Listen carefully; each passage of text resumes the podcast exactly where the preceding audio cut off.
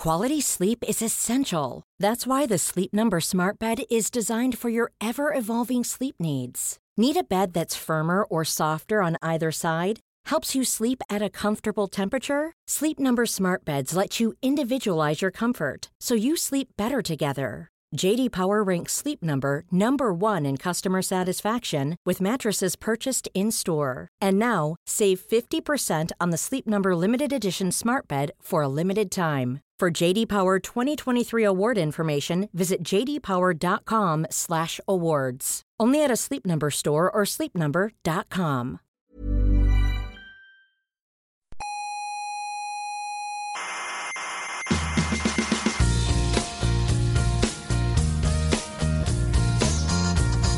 Aquí comienza Coffee Break, Yo lo escucho hasta cuando dicen el tiempo en Málaga y luego ya lo quito. la tertulia semanal de la actualidad científica.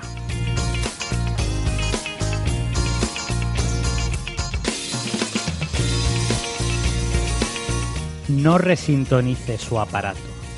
Esto es Coffee Break, señal y ruido, pero la señal ha sido hackeada, ha sido interceptada, ha sido asimilada por unos piratas de las ondas que van a ocupar su espacio durante las próximas horas. No espere encontrar a Héctor Socas esta tarde. No está aquí, está en el armario de las escobas. Le hemos puesto allí como otras veces para que cumpla su cometido de no decir nada durante esta tarde. Hoy estamos en Coffee Break, Señal y Ruido, dirigida por mí, el pirata de las ondas Alberto Aparici, y acompañado de otros filibusteros que harán las delicias de lo que usted quiera oír sobre ciencia. O al menos eso esperamos. Eh, bueno, vamos a dejar este, este tono tan desagradable y vamos a eh, volver a lo que habitualmente hacemos en Coffee Break, que es hablar de ciencia, simplemente anunciándoos que hoy pues Héctor no está, porque tenía otro tipo de compromisos y me ha eh, encargado a mí que sea el director de Coffee Break y lo voy a intentar hacer todo lo bien que pueda. En la introducción hay una referencia a una cosa de la que hablaremos luego, pero eso ya lo veréis cuando, cuando lleguemos al asunto. Entonces, hoy veréis que vamos a tener un menú bastante variado. Vamos a hablar de cosas de astrofísica, vamos a hablar de agujeros negros y un poco física teórica de agujeros negros, pero estudiada observacionalmente. Y también vamos a hablar de biología, sobre todo de un nuevo paper que se acaba de publicar, un preprint de genética que podría descubrir un nuevo tipo de elemento genético que podría viajar entre diversas células. Pero bueno, esto es polémico, hablaremos de ello. Eh, y también vamos a hablar de unos papers que se acaban de publicar sobre el SARS-CoV-2, sobre la posibilidad de que la inmunidad del SARS-CoV-2 sea de larga duración y no de corta duración, como otros papers parecían prever. Así que vamos con todo ello ya mismo. Y como siempre, ya sabéis que siempre lo decimos, que eh, estamos en muchas plataformas de internet donde nos podáis encontrar. Nos podéis encontrar en Evox, en Spotify, en Google Podcast, en Apple Podcast, en Amazon Music, en TuneIn, en Lecton y en Squid. Y, y supongo que en miles de otras también. Eh, Pues dice, dice. No, tú no existes todavía, no te he presentado, no, no conoces las, las normas de la radio, no te he presentado, no existes. Eh, suscribíos si os, si os gusta lo que hacemos porque, porque no cuesta nada, como siempre decimos, y así no os perderéis ningún capítulo. Y también os agradeceremos si le dais al botoncito de me gusta en la plataforma correspondiente. Eh, podéis encontrar la información complementaria de este episodio y de todos los anteriores en la web del programa, señalirruido.com, con ñ, no se rompe el internet si se pone la ñ. Y también nos podéis seguir en las redes sociales. En, en Twitter el programa tiene la cuenta P Podcast Coffee Break, pero solo con la P. Eh, y también estamos en Instagram, donde nos lleva Neferchiti. Muchas gracias, Nefer. Eh, y en Facebook tenemos el club de fans, el club de fans de Coffee Break, que recomendamos enormemente a todo el mundo, donde pues vamos poniendo cosas. Bueno, yo personalmente, Alberto, últimamente estoy un poco desaparecido, pero porque necesito descansar de redes sociales. Pero vamos, el resto de gente sí que está. Eh, y como siempre, pues si tenéis alguna pregunta nos la podéis hacer por redes sociales o también nos podéis mandar un mail a oyentes arroba. Y con todo esto dicho, paso ya a presentar a los contertulios de hoy, son tres personas. Y tenemos primero, empezando desde más lejos, a Gastón Guiribet, que lo tenemos en Buenos Aires. Gastón es físico y es profesor en la Universidad de Buenos Aires. Buenas, Gastón, ¿qué tal? Buenas, ¿qué tal? Hola a todas y a todos. ¿Cómo están? Muchas gracias por participar, porque además sé que hoy tu tiempo es limitado, pero vamos a intentar que, que se ajuste a lo que tienes. Eh, tenemos también en Málaga, como muchas veces, a Francis Villatoro. Ya sabéis que es físico, informático, matemático y profesor en la Universidad de Málaga. Y además dirige el blog La Ciencia de la Mula Francis, que recomendamos mucho, mucho, muchísimo. Buenas, Francis, ¿qué tal? Pues muy bien, aquí estamos en Málaga, un día soleado de verano y, y yo, por supuesto, en casa con el aire acondicionado para soportar los calores. Qué suerte tienes, porque yo estoy en Valencia y vivo en un segundo, con lo que he tenido que cerrar la ventana y solo puedo tener un ventilador que sospecho que dentro de una hora lo único que va a hacer es remover aire caliente. El otro, el otro día, el otro día hablábamos de la falta de apego de Alberto al, al verano. Creo A mí me cuando- encanta. a- a- sí, Alberto no estaba, pero hablábamos de eso. A mí me encanta el verano, lo que pasa es que, bueno, pues estar en una habitación cerrada cuando fuera hace 30 grados a lo mejor no, no es sano para la salud. Pero vamos. Y finalmente tenemos a alguien que hacía tiempo que no se pasaba por Coffee Break, que es Héctor Vives, que está en Madrid, es investigador del Centro de Astrobiología de Madrid. Hola Héctor, ¿qué tal? Buenas. Aquí me dijisteis que había algo legal que tenía que haber algún, Héctor sí o sí y me trajisteis, ¿no? Exacto. El número el número de Héctores está... está No puede ser menor que uno. No, no está conservado porque si no, no podrías participar tú si estuviese Héctor. ¿no? Claro, Tiene claro, que claro. ser- tiene que ser al menos uno. Tiene una cota inferior de uno. Pero estoy en Eh, Madrid también. Hace calor, pero aquí es calor más seco. Entonces aguanta más. Por mucho que los madrileños se enfaden con los valencianos cuando decimos esto. Pero se enfadan de verdad. Yo creo que a ellos les molesta más el calor Dicen- húmedo, ¿no? Claro, pero como no lo viven, dicen, no, es que en Madrid sube más. Entonces, como ellos tienen calor y quieren quejarse del calor. Entonces le dices, pero es que es calor seco. Mira, da igual. Claro, eso es, porque, eso es porque no saben que en lugares húmedos como el Mediterráneo el calor se transmite a las moléculas de agua y de las moléculas de agua a donde quiera que haya atmósfera y por lo tanto hace calor en todas partes. Mientras que donde no hay tantas moléculas de agua, si uno se pone a la sombra hace menos calor porque no le está dando la fuente de calor que es el sol. Pero no, pero es que como ellos se van a la costa a librarse del calor de Madrid, lo tienen como, no, no, ahí no es tan insoportable. Hombre, hay que reconocer, hablando del calor, que parece, aquí es increíble, llevamos no sé cuánto hablando del tiempo ya. Eh, Sí. Hablando del calor, yo tengo que decir que en Valencia la semana pasada hacía 25 grados. O sea, estábamos como en Mm. mayo. Era un tiempo maravilloso. Al final, especial cambio climático en la presentación. Exacto. Yo, yo he de confesar que tengo el aire acondicionado puesto en mi despacho, que es relativamente pequeño, exactamente a 25 grados. Yo no lo pongo a menor temperatura porque si no me da un poquito de frío. Mm. Sí, es verdad. O sea, sobre todo dependiendo si te está dando directamente y todas estas cosas. Me lo tengo aquí arriba. Yo no Muy tengo, bien. yo tengo solamente calefacción. Pero da el edificio al norte a mí, bueno. Bueno, ¿Pero todo tú esto. estás mi- ahora en casa o estás en el despacho? Estoy en casa, estoy en casa.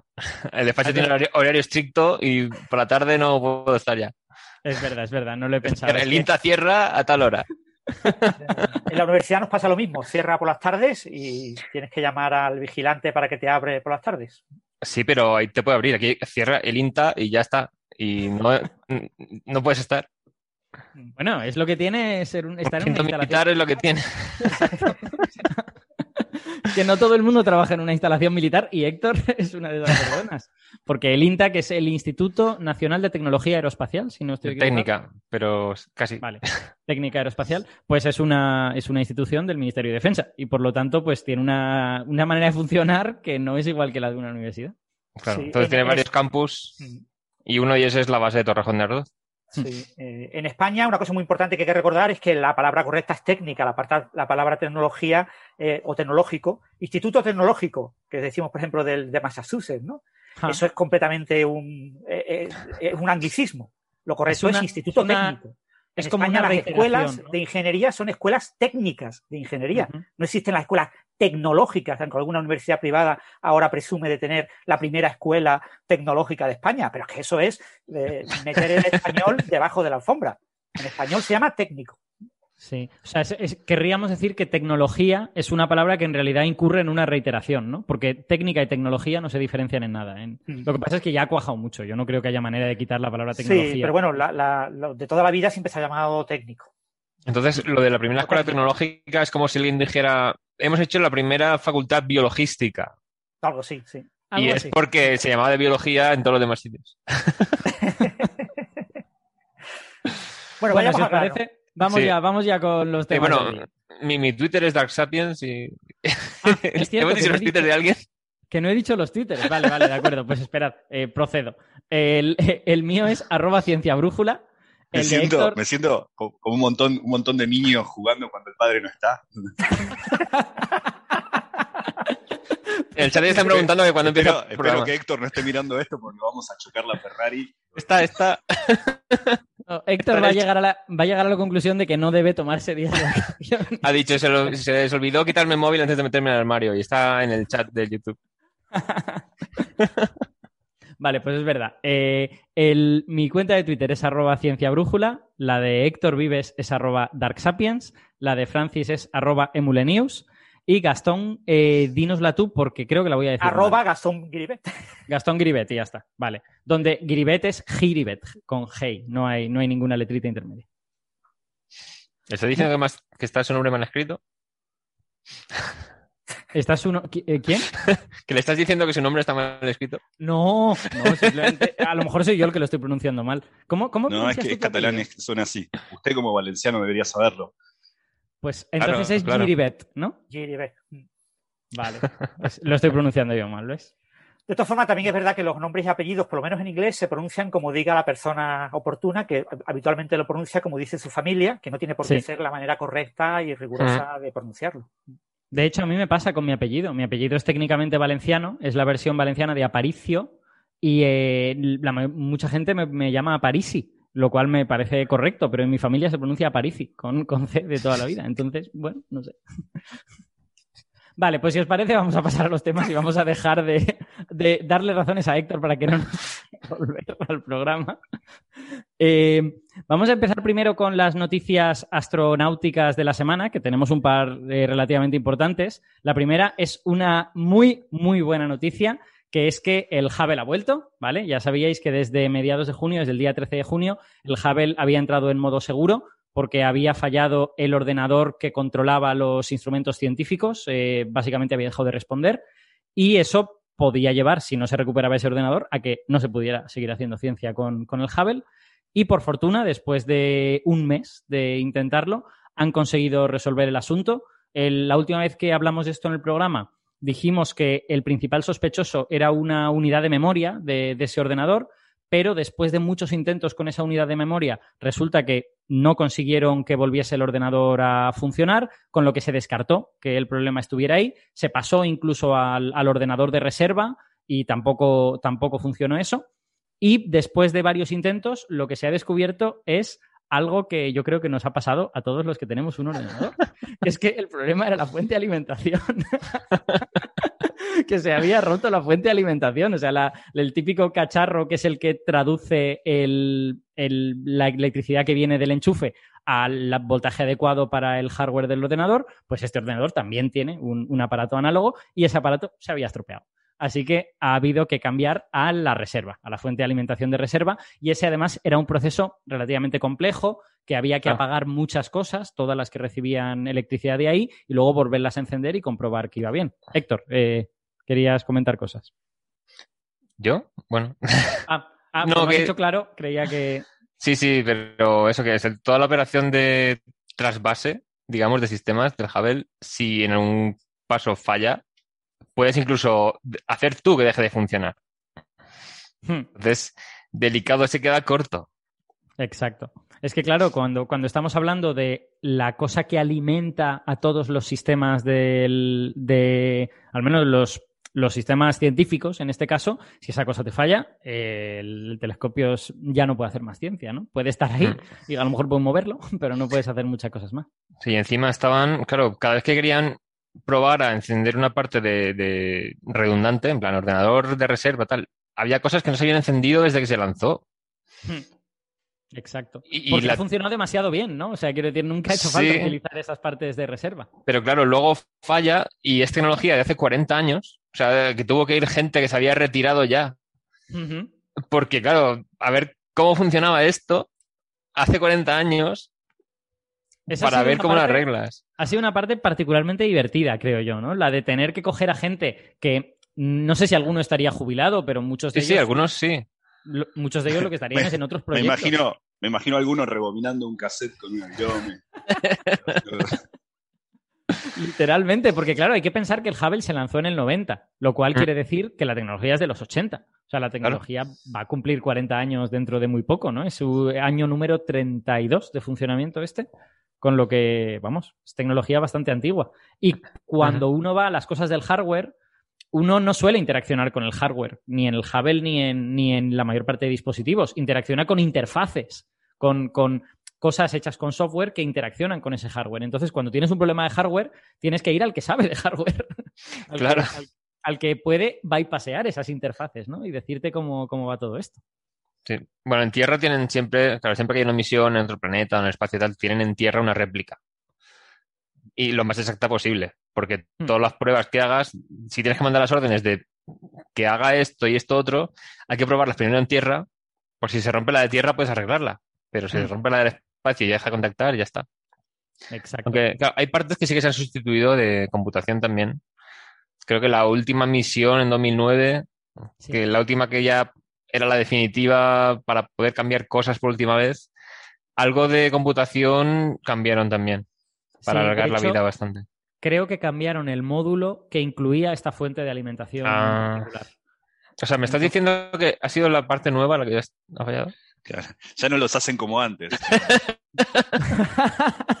Mira, no estoy seguro de si lo que cambiaron es el módulo principal o el módulo de reserva. Ah, o sea que a lo mejor el que ha fallado, o sea, el que están usando es el que cambiaron, no estoy seguro. ¿eh? Eso pasa por, ma- Yo- por mandar no millennials, al espacio. Hay que Pero yo creo que lo cambiaron todo, ¿eh? O Sí, sea, todo, ¿verdad? cambiaron el, el bloque completo porque era más fácil desde el punto de vista de la instalación Sí, sí. utilizar el bloque completo con los principales y los de reserva.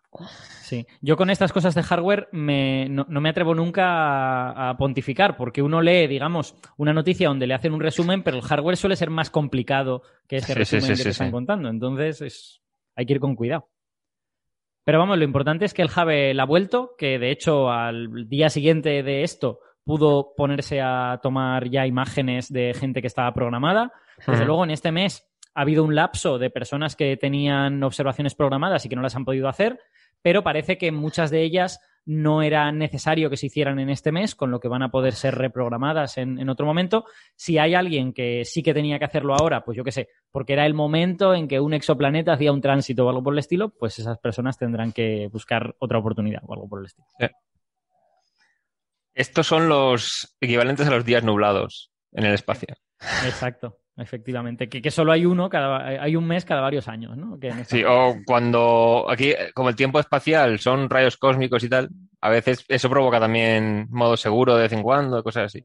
O sea, el- lo que llaman el weather, las condiciones meteorológicas, no sé si en el espacio no sería eso, pero hay también cosillas del ambiente.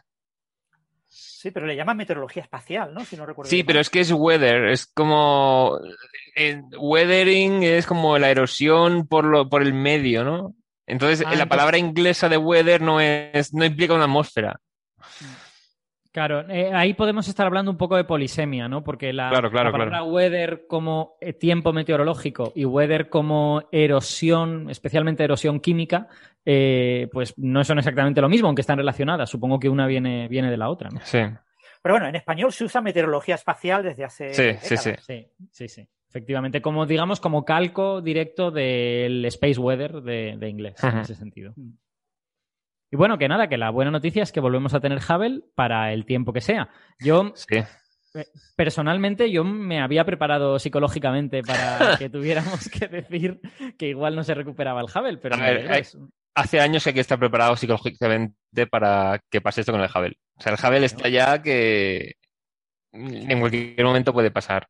O sea, el Hubble ha cumplido su misión no sé cuántas veces ya. O sea, Sí, sí, sí, sí. Eran como 15 años máximos, o sea, que aguantara al menos 15 años inicialmente. El, el Hubble es, no es un héroe porque no es un ser vivo, pero, pero vamos, eh, es, es un héroe de la ciencia en este, en este sentido, ¿no? Ha aguantado mucho, sigue haciendo ciencia de altísimo nivel después de todo ese tiempo, a pesar de que, eh, ya lo hemos dicho, es hardware, es hardware de los 80. O sea que podría, Claro. Podría perfectamente haber pasado y no haberse podido, no haber podido seguir haciendo ciencia de primer nivel, pero la ventaja de estar en el espacio y las mejoras que se han podido hacer gracias a la lanzadera espacial, que hasta 2009 pudo estar eh, introduciendo mejoras, pues han hecho que el Hubble esté ahí a primer nivel en el año 2021.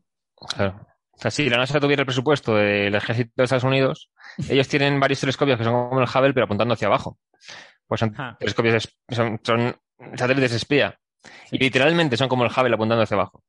Sí, porque el Hubble se basó en un diseño de satélite espía, ¿no? Si no recuerdo Sí, no- los dos eran como desarrollo paralelo. Pero claro, Mm. los de eh, la parte de armada, digamos, no estaban hechos para ser reparados en órbita. Simplemente, si se quedaba obsoleto o se estropea, lanzaban otro. Esos son los niveles de dinero que tenía. Esas son las cosas que no están por escrito, pero los satélites espías, si se estropean, los lanzas contra territorio enemigo, ¿no? Para, No. para amedrentar. Que va, que va, porque hay partes que siempre sobreviven un poco y no quieren que la tecnología caiga en manos. Sí, sí. Es broma, del es com- completamente broma. Sí, sí. Yo entiendo que los Eh, militares no hacen ¿no te acuerdas que la NASA recibió dos Sí. satélites espía y que al final costaba más dinero hacer algo con ellos que realmente que estuvo peligrando, por ejemplo, la misión WFIRST, ¿no? Por culpa Sí, de que sí, parte sí. del dinero de WFIRST tenía que llevarse a los telescopios espías, porque ya que no lo regalan, algo tendremos que hacer con ellos, no lo vamos a tirar a la basura. Pero lo más Claro. razonable, científicamente hablando, era tirarlos literalmente a la basura, porque no servían. Claro, es que lo que regalaban era la parte ya con el espejo ya pulido, el cilindro, la estructura y tal. Pero los instrumentos científicos son lo más difícil, lo más complicado de desarrollar. Y eso había que hacerlo de cero. Pues Bueno, además, pulir, eh, pulir un buen espejo es, es difícil. O sea que si el espejo sí. era bueno, yo entiendo que eso era un ahorro. Pero claro, lo demás no es moco de pavo. claro, pero era como una de las partes fáciles del, del aparato en sí. Sí. Y que, Claro, de, y que de hecho estuvo mal hecho. No, es que estos eran. De hecho, el del Hubble creo que había un espejo de repuesto bien hecho. Pero una vez se ha lanzado el telescopio a órbita ya no se puede sustituir. Entonces, de los tres del ejército, el espejo sí que tiene un campo de visión diferente porque es- para apuntar a tierra. Entonces, el Hubble tiene un campo de visión minúsculo, muy pequeño. Entonces, esta misión eh, tiene un campo de visión más amplio y se va a usar para estudios de energía oscura y tal, o sea, observa- observando muchísimas galaxias a la vez, en un campo muy amplio y tal.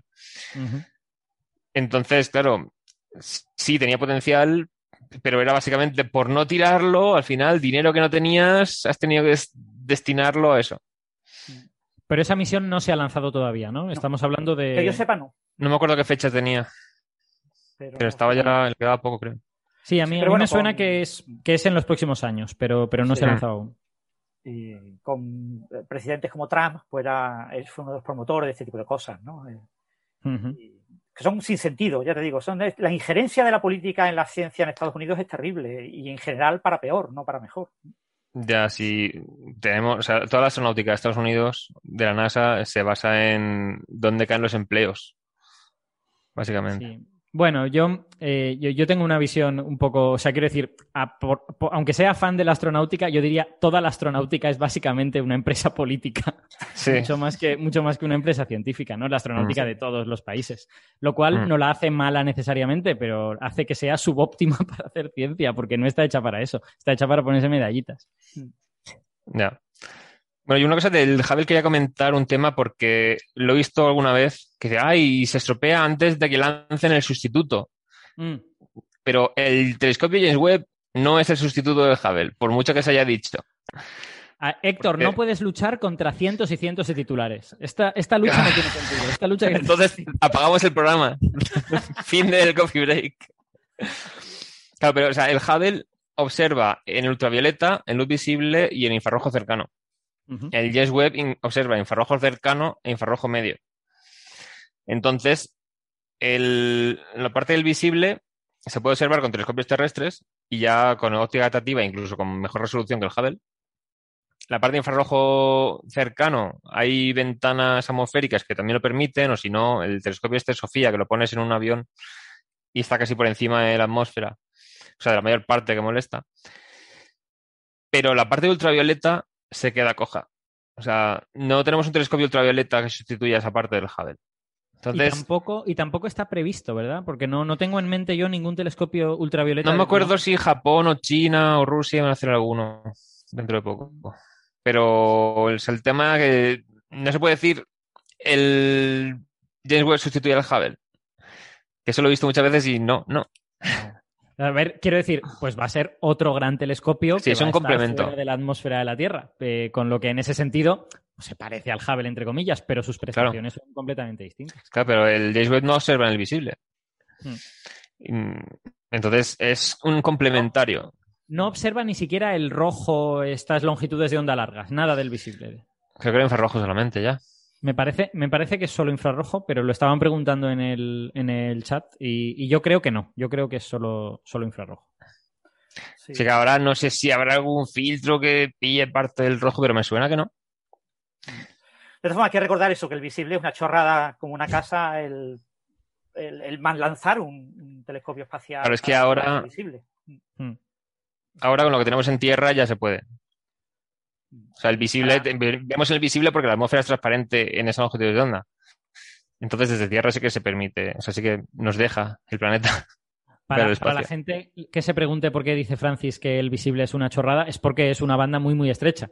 Y, y hay muchas cosas interesantes que realmente están ocurriendo más No, bien en el, en el También por lo que dice Héctor, que ya podemos ver en el visible, ¿vale? O sea, que Sí. la- lanzar un telescopio en el visible tenía la utilidad de que se iba a compartir todas las imágenes por la web, que iba a haber una- un tema súper mediático, que iba a ser una cosa de titulares constantes, la NASA constantemente en la boca de todo el mundo. Eso ya lo tienen. O sea, que Sí. eh, Sí, además, o sea, el tema con el visible, o sea, si lanzas un telescopio al espacio para observar en visible, pues es que con ese dinero puedes hacer 10 telescopios terrestres, de los grandes, de los de 10 metros.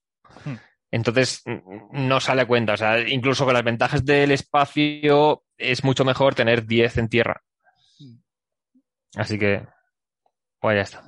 Bueno, pues eh, enhorabuena a toda la gente del Hubble que ha conseguido recuperar este instrumento increíble que tenemos ahí arriba. A ver cuánto nos dura, ojalá sea 10 años más, pero, pero vamos, que si fuese un año, tampoco debería extrañarnos mucho. Que, que vamos, que el eres, Alberto. No, durará muchos años. Durará muchos años. Sería guay No- que, no otros 30 años, pero bueno, en una década sí durará. que dure hasta que volvamos a tener capacidad de arreglar en órbita el telescopio. ya a ver. Sí, no se sabe. El... Ya veremos. Estaba, ¿no? Estaba con una especie de transbordador que se lanza desde un avión. Y Eso no lo mira- he visto- misiones a altura, a la altura próxima a la del Hubble, puede hacer misiones. Es posible, pero no- lo que no sé es si podrá ahí acoplarse para arreglar y tal. No sé. No lo sé. Es que eso lo he visto de pasada solamente, eso no me lo he leído aún. No, Esto- yo tampoco. Una cosa que se dice poco es que el Hubble en la última, la última misión de servicio, la de 2009, o no sé si en la anterior, que fue muy poquito antes, eh, le instalaron un, un, un Sí. muelle de acoplo. Y eh, por Sí, lo tanto pero- ya, no, ya no es el transbordador el único que puede acoplar ahí. Si tú diseñas una cápsula que se pueda acoplar a ese muelle, otra cápsula podría ir, ¿no? Pero, pero bueno, otra cosa Sí. es que quieras hacer. Lo que pasa es que haría falta un brazo robótico para los astronautas que vayan a arreglarlo y tal. Y la Dragon, por ejemplo, mm, podría acoplarse, pero luego habría que salir. O sea, no sé si desde la Dragon se pueden hacer. Creo que no se puede hacer actividad extravehicular. No me suena que se pueda. La Dragon creo que no se puede salir de la nave. Entonces, a lo mejor la Orion. Pero con la Orion está el tema de los millonadas por lanzamiento. Sí, lo, lo único que quería decir es que no te hace falta otro transbordador, ¿no? Que puedes, que puedes ir con otro Sí, tipo claro. de tecnología, pero la tecnología hay que hacerla, porque no está hecha. Claro, claro. O sea, tiene que ser una nave que, que tenga una esclusa para salir. Mm. Mínimo. Y a lo mejor hace falta el brazo robótico para tener los astronautas en el sitio. Porque si no, o sea, no está hecho el Hubble para ir tan enganchado. Tal. Estaba hecho Sí. para mandar el transbordador y acoplarse ahí y trabajar de forma cómoda. digamos. Espera, ¿quieres decir que el espacio exterior no es como las películas? Que la gente no puede simplemente ir agarrándose a cosas y, y reptar Mira, hasta el lugar. una que cosa, una cosa de Gravity que la gente lleva la mano a la cabeza es que están arreglando el telescopio a la vez que hacen pruebas de una un- unidad para maniobrar el astronauta volando por ahí. Claro, esta unidad maniobra expulsando gas a alta presión Ah. y, y si expulsas gas a alta presión hacia el telescopio, lo dañas. Entonces, está la misión para arreglar el Hubble o actualizarlo mientras estás tirándole gas a presión porque está Josh Clooney volando alrededor. Y creo que tenía la tapa abierta y todo. Y es como, no, vas a estropear el espejo o los paneles solares o todo. O incluso lo que tienes, que tienes la electrónica abierta porque estás cambiando piezas. Entonces, no, no, no. A la vez, no, no es recomendable. El- la moraleja es, el mundo real es muy delicado. El mundo real Sí, se sí, rompe sí. fácil. Las películas no. O sea, las, las retransmisiones de cosas espaciales suelen ser aburridas porque, claro, movimientos bruscos te Mm. pueden romper cosas. Y cuesta mucho dinero reemplazarlas ahí arriba. Entonces hay que ir con todo el cuidado. Y además, esa maniobra con todo el cuidado la han ensayado 15 veces en tierra. Por eso, Así por que- eso 2001 es una película que contiene algo de verdad en ese sentido, porque en 2001 todo pasa muy lento, ¿no? Luego Claro, va con todo el cuidadito. Exacto. Tiene otras muchas cosas que, que- que no, pero, pero 2001 en ese sentido de el ritmo del espacio es un ritmo muy lento, transmite el mensaje correcto, ¿no? Bueno, pues pasemos a otro tema, porque yo creo que de Hubble no podemos hablar más. Exacto. Pasemos al, pasemos al siguiente porque si no se le va a gustar, se le va a agotar a Gastón el tiempo y tampoco me A ver, tenemos otra, otra cosa de actualidad astronáutica que yo creo que todos nuestros oyentes habrán visto ya, que es que esta semana ha volado por primera vez el New Shepard de Blue Origin con gente dentro. Está muy bien y ha volado hasta el espacio. Muy bien, bravo por Jeff Bezos y por, y por su empresa, eh, Blue Origin, porque ha conseguido parece- al fin. A mí, a mí me parece indignante. No, Bueno, pero yo la- no aplaudo. La polémica en el segundo 2, por favor, pe- pero... dinos por qué. No. Yo no aplaudo, me parece una cosa horrible desde cualquier punto de vista, desde el simbólico, el, el, el multimillonario más acaudalado del mundo, Sí, sí, sí. yendo dentro de un pene metálico gigante al espacio, eh, dejándonos a todos atrás para hacer absolutamente nada más. No, que no. Pero dejarnos atrás, esta misión no puede dejar a nadie atrás. O sea, no puede quedarse arriba. Bueno, por ahora. No, sé, pero eh, eh, eh, esta misión... gastándose mi- 5 mil millones de dólares, que es el PBI de un país pobre, eh, en una situación. O sea, me parece horrible por todo punto de vista. Y aparte, desde el punto de vista científico, es lo más irrelevante que pasó en la semana. Si esto fue como, o sea, en duración y tal, es como una atracción de un parque de atracciones. Porque son, ¿qué? Y, eh, ¿10 minutitos o algo 10 así? minutos contando desde el despegue. O sea, son 4 minutos Es un capricho, gravedad es un capricho de, un, de un millonario que puede hacer cualquier cosa excepto hacerse crecer el pelo y que cuando baja a la tierra le dice a, eh, que agradece a los Eso. empleados de su empresa a quien no les paga, eh, o sea, O sea, las condiciones de trabajo son horribles y les dice, gracias a vosotros he podido ir al espacio. Y yo, "Mm, madre mía, Bueno, dejadme, dejadme que cuente algún detallito solo para... Sí, pues, de lo que ha pasado.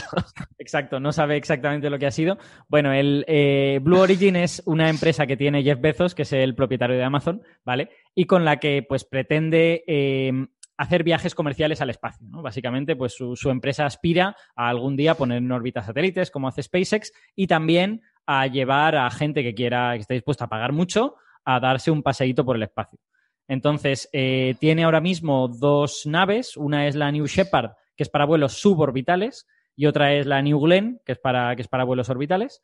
Y la New Shepard eh, ha volado ahora por primera vez con gente y ha subido por encima de 100 kilómetros, que es el límite arbitrario que ponemos para, para que empiece el espacio exterior ahí.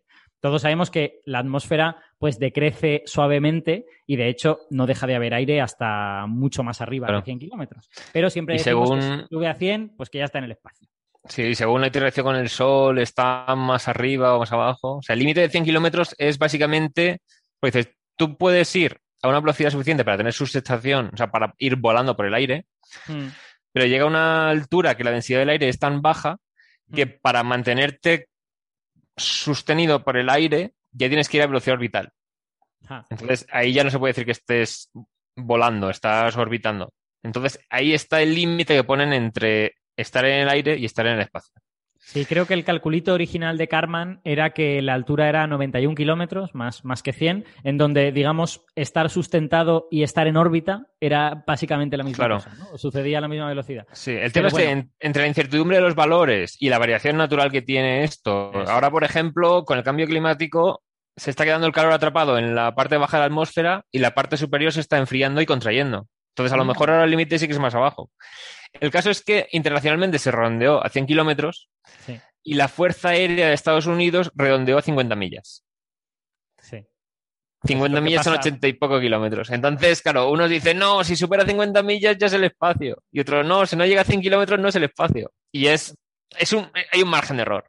Sí, moraleja para nuestros oyentes, la definición de qué es el espacio o qué no, pues es un poco gris y tampoco tenemos que tomárnosla muy en serio, porque ya vemos que es un poco una chufla. Pero, pero el calculito de Von Karman eh, original era bien bonito. En ese Sí, sentido. sí, sí. A ver, como fuente para definir está bien. Lo que pasa es que no puedes poner un límite diciendo, vale, entre tu país y el mío está esta línea y luego 50 kilómetros más allá, más acá, no se sabe. ¿Cómo? Sí. no, Sí. no se puede. Bueno, Entonces, pues, eh, pues lo, que, lo que ha hecho esta New Shepard es que con cuatro pasajeros, que eran el propio Jeff Bezos, el hermano de Jeff Bezos, eh, y luego eh, esta, ¿cómo se llama? Se Wally Funk. Wally Funk, muchas gracias. Wally Funk, que es una eh, piloto, pilotesa de, de- de avión que estuvo muy interesada durante toda su vida en volar, en ser astronauta, en ir al espacio y nunca sí. pudo. Pues ahora que tiene 82 años, ha podido ir al espacio, aunque solo fuese durante un momentín muy pequeñito, ¿no? Cuando esa nave estuvo por encima de los 100 Ujú. kilómetros. Y aparte de ella, pues también ha estado un chico holandés de 18 años que se llama Dae... Uy, se me ha olvidado el nombre. No sé. Hijo de millonario. Yo no me quedo ni con el nombre. Sí, exacto. Es, es hijo de un señor holandés que tiene muchísimo dinero y se llama Se le ha pagado el viaje. Oliver Daemen. ¿vale? Sí. Lo la- gracioso es que este chico sustituye a otro millonario que iba a ir, ya había pagado el viaje y de repente dice, "Ah, es que me coincide con otra cosa. Y, y no fue. Exacto. bueno, eh, también dijo eso. Vete tú a saber qué era lo que le pasaba, a lo mejor. Ya no sé. O sea, había gente diciendo, O- lo mi- o al revés. el O lo, que- lo que habrá sido esa fiesta. Claro, o sea, había gente diciendo el dinero que hay que tener para que te gastas 28 millones, que eso ya estaba gastado. Mm. Y, y dices, ay, es que ahora me viene mal, no voy. Bueno, pero Bueno, pasa pero- a reservas, a la siguiente misión o la que le venga bien a Pero él. creo que no, creo que el dinero ya lo han dado a... Sí, que sí, que sí. dan- Sí, Eh, sí. pasa, a la pasa siguiente la- misión. pasa Ah, la vale, vale. Aquí lo más relevante es lo de la, piloto que comentas, Alberto. que Sí, sí, sí. Comentas parcialmente a la historia. En realidad Claro. eran un grupo de pilotos que iban- fueron entrenadas para ser las primeras astronautas estadounidenses. Bueno, tampoco. Entonces, o algo así. Y al final no pudieron ir al espacio y Sí, lo, lo que sucedió con esa historia fue que estaba el tema de que ellas querían mostrar que las mujeres también podían ir al espacio. Mm.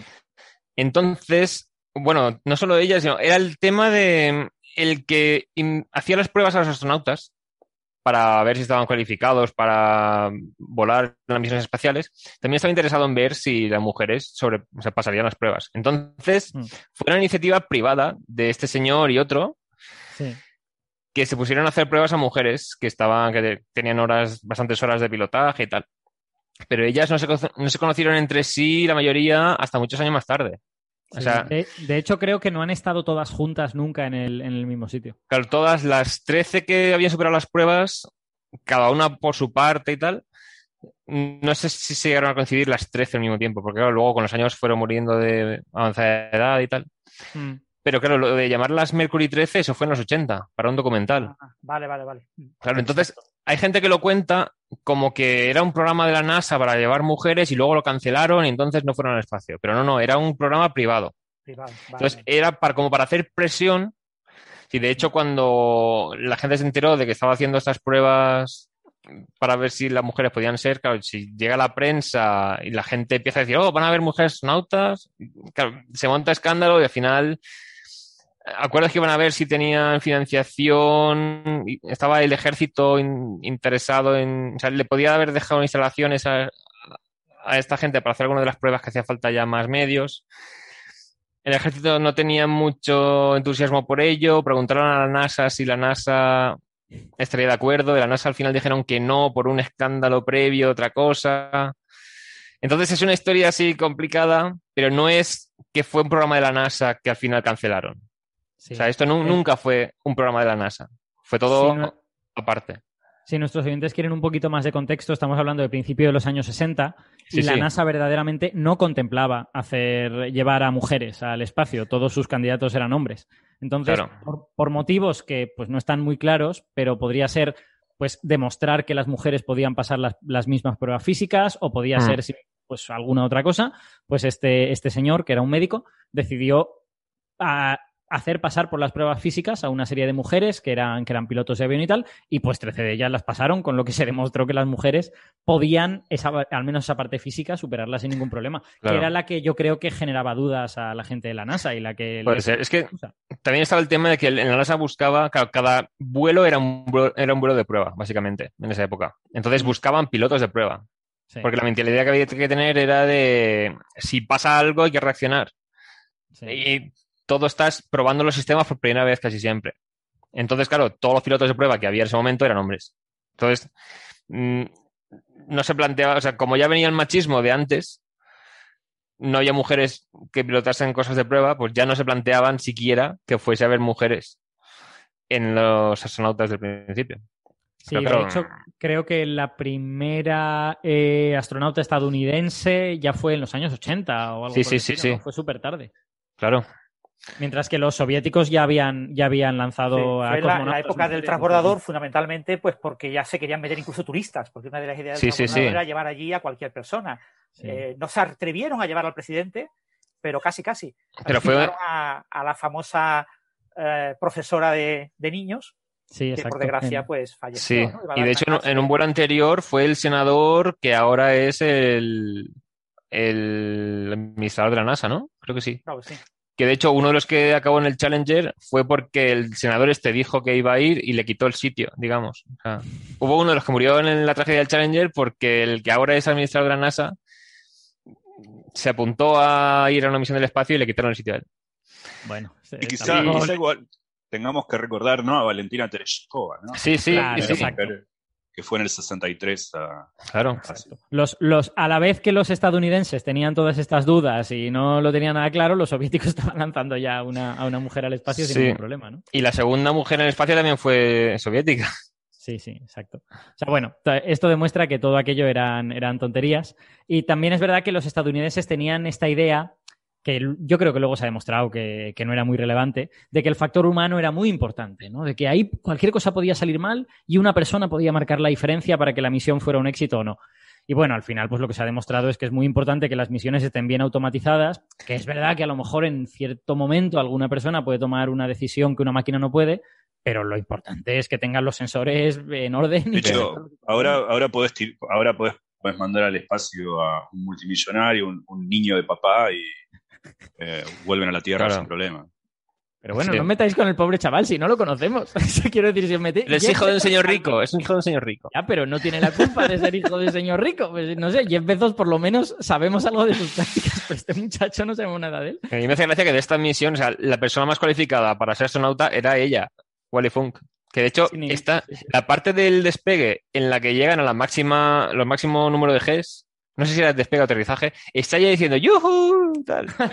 Dice, la señora de ochenta y pico años fue la primera subiendo la escalera, los cuatro pisos que son, hasta la, la cápsula. Era como de los cuatro la más cualificada que- para, para el vuelo. Silencio, que a usted la trajimos como profesional aquí.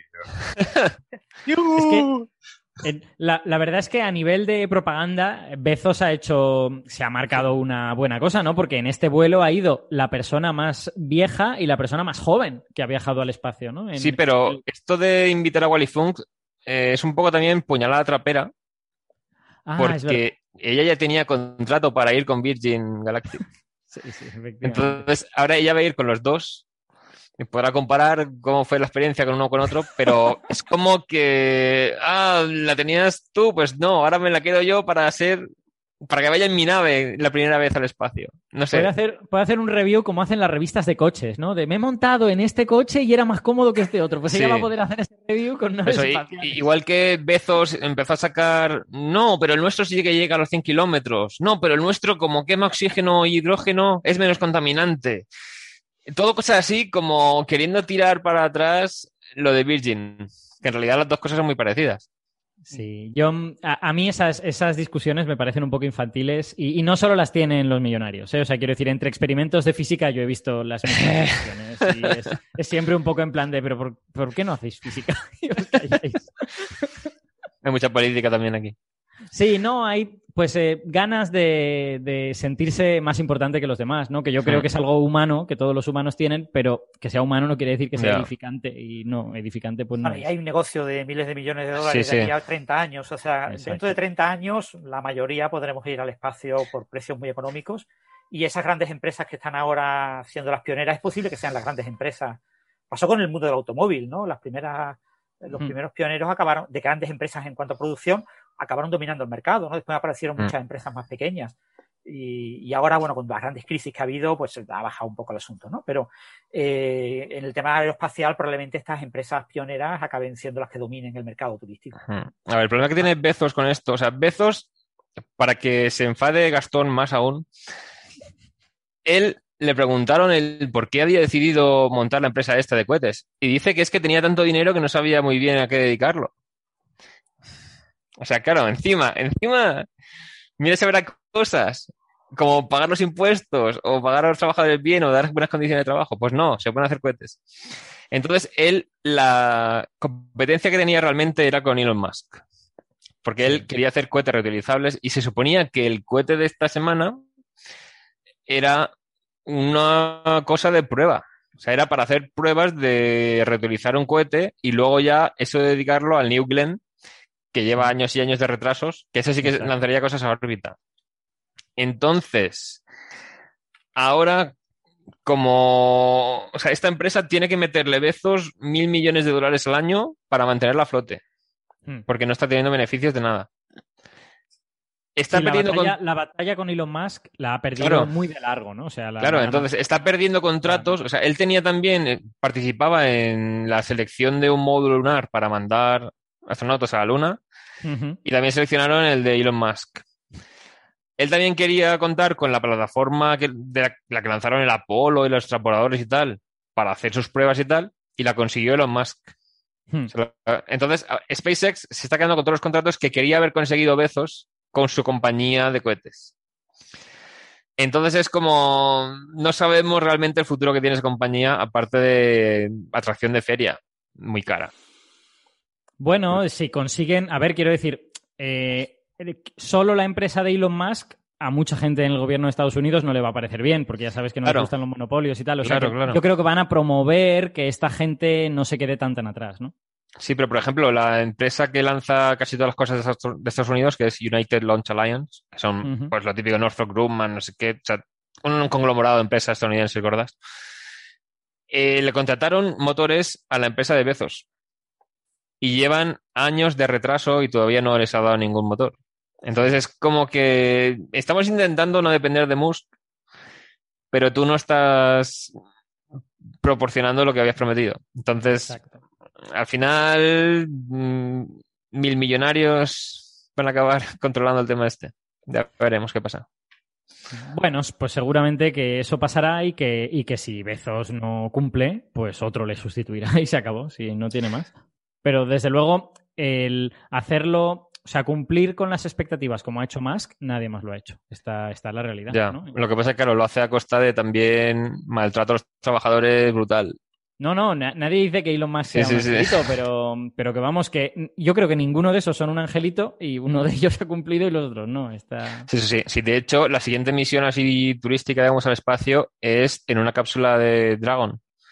Es la de Inspiration 4, creo que se llama, que aquí es como que seleccionaron un poco por concurso de popularidad, un poco.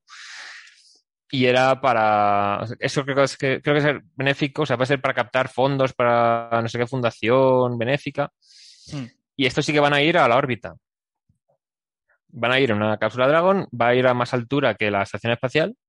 Ajá. No, no sé cuánto tiempo iban a estar, no puede estar mucho porque solamente la cápsula. Pero estas sí que van un poco más en silencio y tal, pero mientras los otros están peleándose por ver quién llega antes a 100 kilómetros, este va a ir a 500 y pico y a dar vueltas a la Tierra durante horas y horas.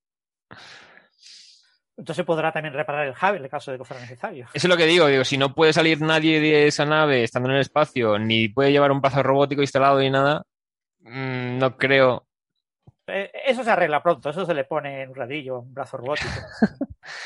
La Dragon puede llevar cosas instaladas detrás, pero es para, es como un maletero. O sea, se sacan con el brazo robótico de la estación y se puede instalar ahí. O sea, es- no tiene la Dragon un sistema para hacer ese tipo de cosas. O sea, eso es la nave Orion, que es la que sobrevivió del programa Constellation, que iba a investigar asteroides, iba a mandar gente a la Luna o al espacio profundo. Con esa nave sí que se supone que pues, se pueden hacer actividades de ese tipo. Pero claro, lleva muchos millones de retraso también. El cohete que la ponen para lanzarla cuesta casi mil millones de dólares por lanzamiento o más. Y si no se puede lanzar con otro cohete, esa nave va a tener poco futuro. Esperemos que se pueda adaptar a algún cohete más. Sí. Bueno. pues, Pero yo digo, yo soy de la opinión de Gastón. Este tipo de noticias a mí me resultan poco Sí. Eh, Es que eran, eran marketing. Es, los dos lanzamientos esos eran marketing de cada uno de su compañía. sí. Y ya está, no tiene más. Yo Claro, voy, a yo- veces con, yo, con poco yo se- voy, perdonad, yo, yo voy a llevaros la contraria aquí. Yo creo que es importante que más gente, aparte de Elon Musk, sea capaz de llevar gente al espacio. Y creo sí, que, sí. creo que el, esto que dice Francis, de que dentro de 30 años cualquiera de nosotros puede ir al espacio, si solo es Elon Musk, no va a ocurrir. Solo va a ocurrir si hay más gente y, y resulta que produce algún tipo de beneficio económico. Porque de lo contrario, eh, esto no va a suceder, simplemente. Así que a mí, a mí sí me parece una buena noticia. Mucho más allá de que te caigan bien o mal los personajes. Pero, pero yo creo que para. eh, eh, con vistas a un futuro en el que realmente se pueda ir al espacio de una manera mucho más rutinaria que ahora, esto es una buena noticia. Sí, Aunque bueno, lo que que- hacer, Habría que preguntarse por qué ir al espacio. ¿Para qué? ya, lo que quiere hacer Elon Musk es con la Starship hacer vuelos, en plan, cruzar el mundo entero en dos horas, que sería ir en vuelo suborbital. En vez, ya no sería avión supersónico ni nada, sería dos horas de una punta del mundo a la otra. Y claro, esto sería con el sistema Starship directamente. Sí. Entonces, técnicamente sí que sería mucha más gente en el espacio. Aunque sea para ir a la Tierra.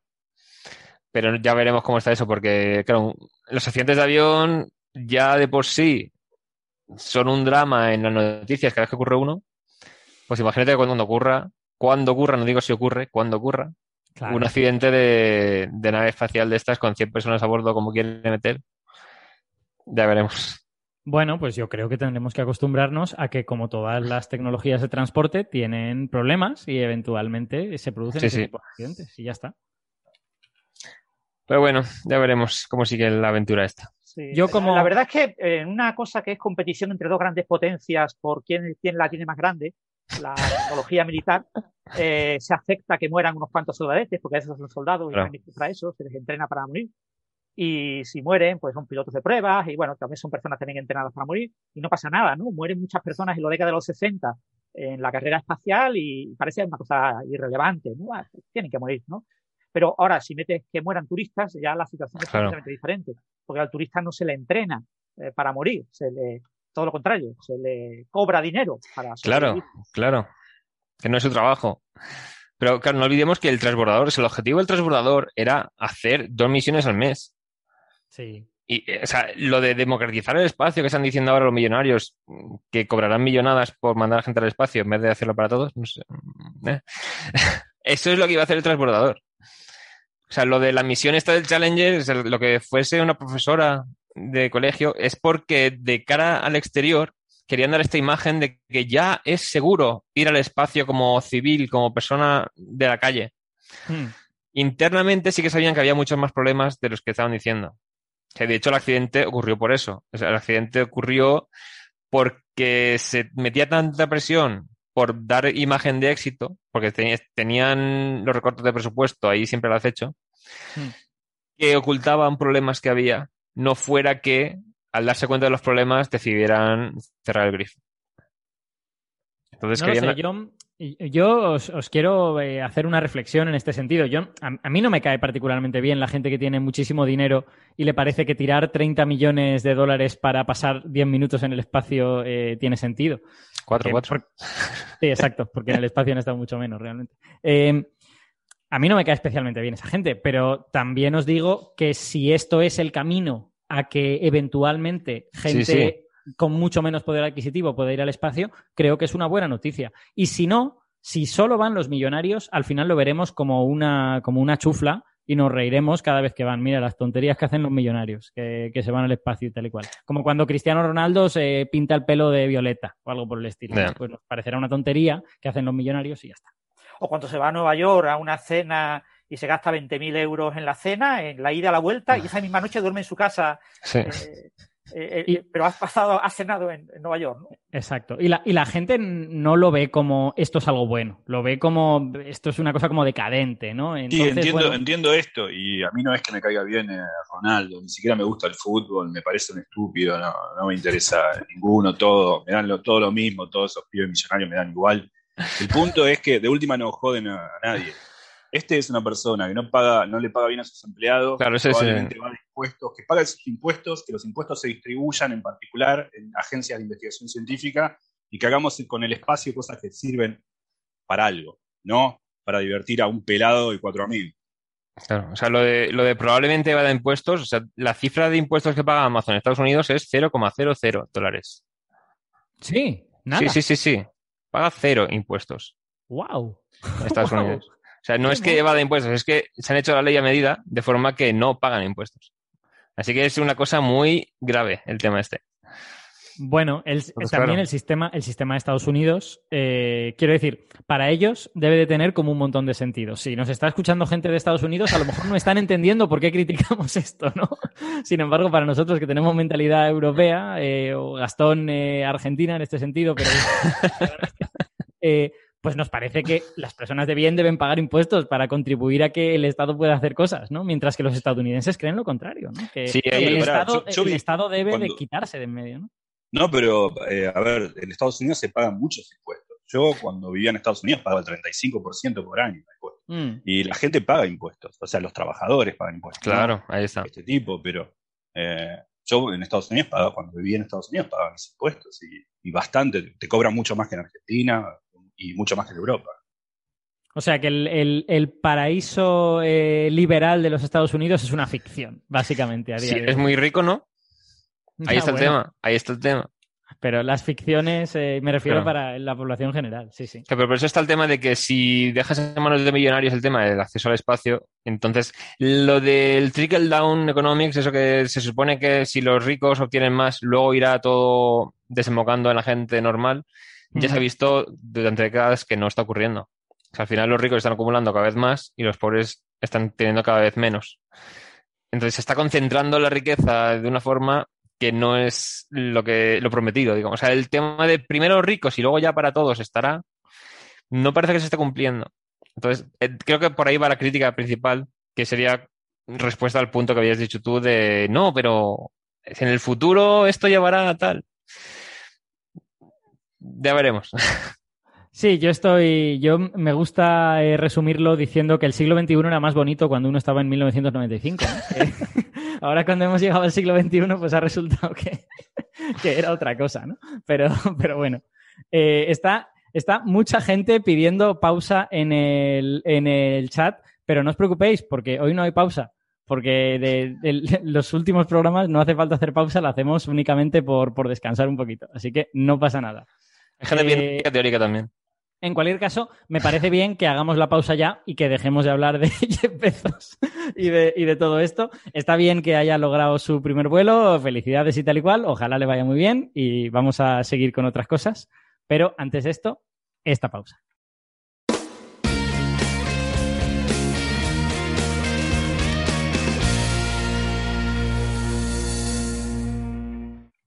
Bueno, muchas gracias por estar aquí después de esta pequeña pausa. Vamos a pasar ya a, después de los breves de la semana, los dos breves que nos han ocupado. Sabíamos de- que iba a pasar esto. Exacto. Antes de empezar el programa se lo he dicho a Alberto. Qué barbaridad. O sea, yo, y yo te he dicho, me veo incapaz de predecir cuánto van a durar los breves. Bueno, pues podríamos haber predicho que una hora y ya está. Pero bueno, vamos, vamos a hablar ya de los, de los temas que teníamos para esta semana. Y vamos a empezar con un artículo que a mí me ha hecho mucha gracia, que he visto en Physical Review Letters, y que eh, yo creo que por sí mismo no es súper interesante, ahora me diréis vosotros lo que, lo que opináis, pero creo que la física que hay debajo y lo que pretende comprobar es, sí es muy interesante. Es un artículo que básicamente comprueba una de las leyes de la termodinámica de los agujeros negros. Eh, para nuestros oyentes que no lo sepan, eh, la, las leyes de los agujeros negros clásicos, los agujeros negros solo de relatividad general, sin física cuántica ni nada por el estilo, eh, dicen que el área de un agujero negro siempre crece. Esa, la lógica debajo de, de esa ley es que un agujero negro clásico solo puede comer cosas y hacerse más grande. No puede salir nada del agujero negro. Mientras que sabemos que si encendemos la física cuántica, ahí a lo mejor pueden cambiar las cosas porque los agujeros negros pueden evaporarse. Entonces, como un agujero negro con la física cuántica apagada solo puede hacerse más grande, su área, el área del horizonte de sucesos, el área de, esa eh, región de la cual nada puede salir, eh, solo puede hacerse más grande. Entonces, eh, esto es algo que está perfectamente demostrado en relatividad general a partir de unas hipótesis muy, muy sencillitas. Y lo que no hemos podido hacer nunca es comprobarlo experimentalmente, porque no tenemos agujeros negros a mano, ¿no? Para, para ver si esto ocurre o no. Entonces, aquí ha habido unos autores que yo creo que de forma pues bastante simpática han utilizado el primer evento de ondas gravitacionales que se observó, que se observó en el año 2014, aunque lo supimos ya en el año, en el año 2015, eh, no, en el año 2015, perdón, lo supimos en 2016, eh, ha cogido el primer evento de ondas gravitacionales que consistió en dos agujeros negros que colisionaron, que hubo una coalescencia y formaron un agujero negro más grande y se han preguntado, bueno, ¿se cumple la ley del área aquí o no? Si la ley del área se cumple, la suma de las áreas de los, de los dos agujeros negros iniciales tiene que ser menor o igual que la suma que el área del agujero negro final. Entonces, por fortuna, de los datos de las ondas gravitacionales podemos deducir ese tipo de cosas, porque se puede deducir de la, de la señal de los dos agujeros negros girando uno en torno al otro las masas de esos agujeros negros, de esas masas se puede deducir cómo de grande es el horizonte de sucesos, el área, y de cuando ya han, se han fusionado, cómo vibra eso y produce también lo que se llama el ring down, que es como la, señal sube, sube, sube, ahí se, ahí se fusionan y después de esa fusión, el agujero negro que se forma, que tiene forma como de patatoide inicialmente, pues empieza a vibrar y a emitir ondas gravitacionales y en esa vibración podemos ver cómo está vibrando ese agujero negro y también podemos medir su masa y podemos, por lo tanto, ver cómo de grande es el área. Así que, en principio, en esa señal está toda la información que necesitamos para comprobar si se cumple o no la ley del área. Y aquí hay unos señores que se han dedicado a hacer esa comprobación y eh, la conclusión a la que han llegado, claro, no puede ser una conclusión eh, única, no puede ser sí se cumple o no se cumple. ¿Por qué no puede ser? Porque de esas señales no podemos medir con total y completa precisión las masas de los agujeros negros iniciales y la masa del agujero negro final, sino que podemos tener un margen de confianza en ese sentido. Entonces, utilizando esos márgenes de confianza, los autores han llegado a la conclusión de que la ley del área se cumple al 97%. Es decir, sería muy improbable que, dada esta señal de fusión de agujeros negros que hemos visto, la ley del área no se cumpliera. Lo normal es que sí se esté cumpliendo en este sentido. Eh, Gastón, ¿Por qué no, tú que sabes de agujeros negros, por qué no nos explicas un poco eh, cómo funciona esto de la ley del área y cómo la, dedujo Hawking? Claro, sí, es un, eh, es un resultado de Hawking. Vale la pena eh, aclarar que no es el resultado por el que Hawking se hizo muy famoso. Tiene que ver muy indirectamente con él, pero no es la radiación de Hawking. ¿no? Este, como bien explicabas vos, Alberto, esto es un resultado de relatividad general clásica. Es un teorema que él publicó en 1971 que eh, básicamente dice exactamente lo que dijiste vos, que, en particular, si yo tengo dos agujeros negros, pero también podría ser un agujero negro y otro tipo de materia, que coalescen, eh, el agujero negro resultante va a tener el área igual o mayor, pero nunca menor, que la suma de las dos áreas de los agujeros negros progenitores. Hmm. Eh, esto es importante por lo siguiente, los, los agujeros negros tienen una masa que es proporcional a su radio. El radio de un agujero negro o el diámetro es proporcional a la masa. Entonces, em, cuando dos agujeros negros, digamos de radio 1 y de radio 2, coalescen, el tercer agujero negro va a tener un radio menor a la suma de los otros dos, porque algo de masa se pierde eh, en ondas gravitacionales. Mucha masa se pierde, a veces el 10% o 5%, 5% más precisamente. Entonces el radio, el diámetro también, el doble, el agujero negro eh, resultante va a ser menor, siempre menor, por una cuestión de la conservación de la energía, que es el primer principio de la termodinámica, si vemos, se, va siempre menor a la suma de los dos radios iniciales sumados. Pero el área, como el área es cuadrática, en el radio, el área siempre va a ser mayor a la suma de las dos áreas iniciales. Eso es un teorema matemático mostrado por Hawking con hipótesis muy frugales, que vale la relatividad general, es las ecuaciones de Einstein, y que la materia cumple condiciones de energía y poco más.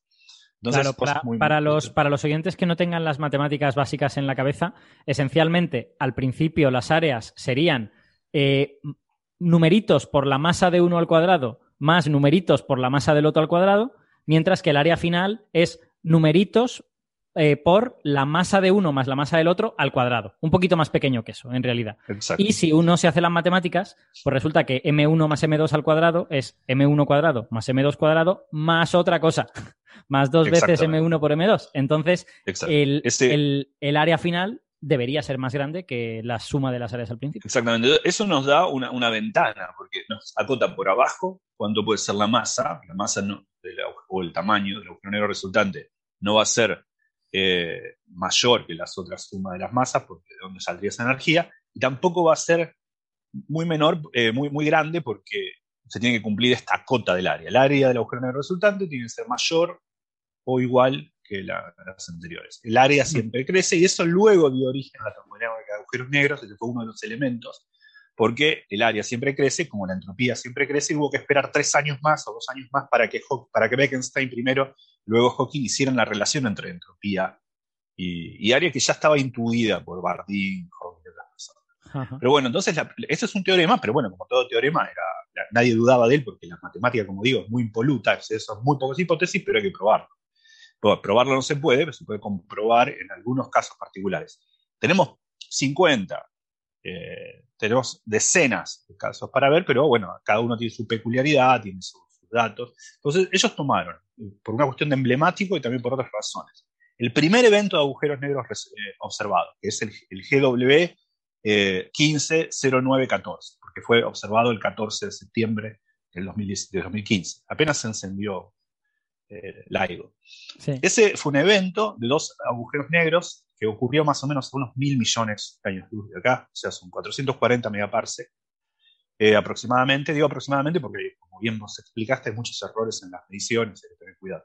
Mm. Y en ese momento encima no estaba Virgo funcionando, así que también eh, la direccionalidad fue menos clara, pero se sabe más o menos 440 megaparsec de acá. Dos agujeros negros, uno de 30 masas solares, más o menos algún error, y otro de 35 masas solares, más o menos a un error, eh, colisionaron en coalescencia, generaron un tercer agujero negro y perdieron energía. Esa es la energía de ondas gravitacionales que nosotros detectamos en particular. Perdieron mm. más o menos como tres masas solares en energía, que es mucho. Estamos una, locura. una energía monstruosa, 10 a la 47 watts de joules, o sea, una, brutalidad de energía. Y en, poquísimo, y en poquísimo tiempo, porque fue en unas décimas de segundo, básicamente. Nada, es VIP, o sea, es un VIP, digamos, dura menos de un segundo la parte gruesa de...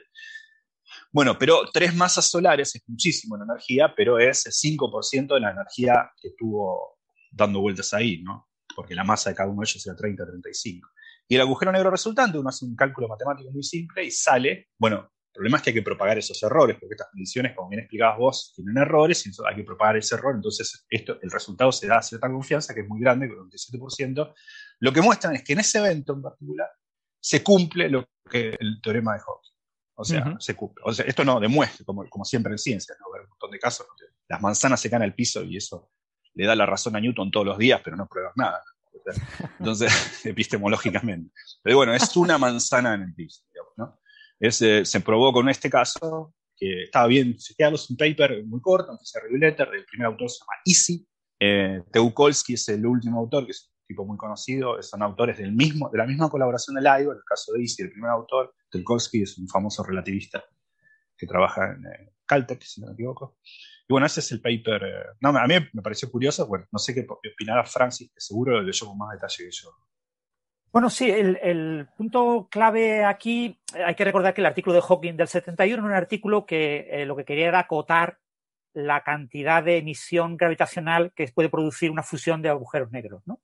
Entonces, para poner una cota a, la cantidad de emisión posible, esa cota, si tú emites mucha cantidad en radiación gravitacional, el resultado final, el agujero negro final, eh, el resultado de la fusión podría tener un área menor que la suma de las áreas de los que se fusionan.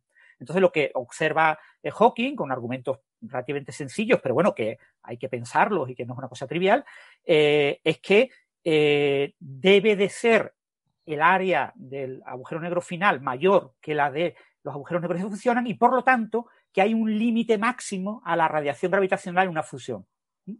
Entonces, eh, una de las cosas que se observó con la primera onda gravitacional, que recordar que se observó en septiembre del 2015, pero se publicó en febrero de 2016, eh, a los pocos meses ya hubo varios artículos que trataban de comprobar ese límite, es decir, si de verdad la cantidad de emisión gravitacional eh, emitida por las ondas gravitacionales que se habían observado en aquella ocasión, que fueron básicamente dos, en el primer mm. run del LIGO, pues el, si correspondía estaba por debajo del límite de, Hawking, ¿no? Y estaba por debajo. Es decir, que teníamos ya una evidencia indirecta del teorema del área. Por supuesto, como es obvio, muchos científicos trataron de eh, verificar este teorema del área de una manera más eh, precisa, usando las masas de los agujeros negros que determinan sus áreas de los horizontes de sucesos, y ha habido varios artículos, se han publicado varios artículos que estiman ese área. El gran problema que había siempre es que tenemos una enorme incertidumbre en la masa de cada una de las fuentes y que tenemos una, una relación, eh, hay una dependencia entre las dos masas que se fusionan. ¿eh? Con lo que yo no puedo romper esa dependencia. Y entonces eh, esa dependencia tiene una forma así como de, de media luna, ¿no? Y entonces es difícil saber realmente cuáles son los valores correctos. Entonces, los análisis que se han publicado hasta ahora tenían evidencias del orden de una sigma. Tener una evidencia del orden de una sigma, del orden del 70% de probabilidad de que se verificara el teorema, es básicamente decir nada. ¿vale? O sea, eso no es razonable. Entonces, por lo que parece, eh, Kip Thorne fue el promotor de que Tukolsky eh, eh, tratara de mejorar eso, de, exprimir al máximo lo poco que tenemos. La primera señal que tenemos, exprimirla al máximo para lograr una técnica que permitiera ir un poquito más allá. ¿no? Y eso es una cosa que ha costado varios años. Y, bueno, el, software ya está en GitHub, el software que se ha utilizado y con toda seguridad se va a usar para analizar todas las ondas gravitacionales, etc. Hmm. Y, bueno, lo que se ha utilizado es una técnica de análisis bayesiano que bajo ciertas hipótesis eh, hace más delgado esa relación entre las masas. Y lo hace lo suficientemente delgado como para que de una sigma y poco, porque 70%, una sigma es 68%, pues que hayamos pasado a 95-97%. ¿eh? El 97%, que son dos sigmas claramente, 95% son dos sigmas, eh, es bajo una hipótesis que no necesariamente es correcta. Si rebajamos esa hipótesis nos quedamos en 95. Pero bueno, ha costado varios años de trabajo. Lo que hay que tener en cuenta es que con Ondas gravitacionales observadas por solo dos interferómetros, aunque es una onda muy clara, muy intensa, es la de las ondas que hemos observado con mayor señal ruido, etcétera, eh, aún así es una señal que es muy difícil analizar el ring down, que es la clave, es lo difícil, ¿vale?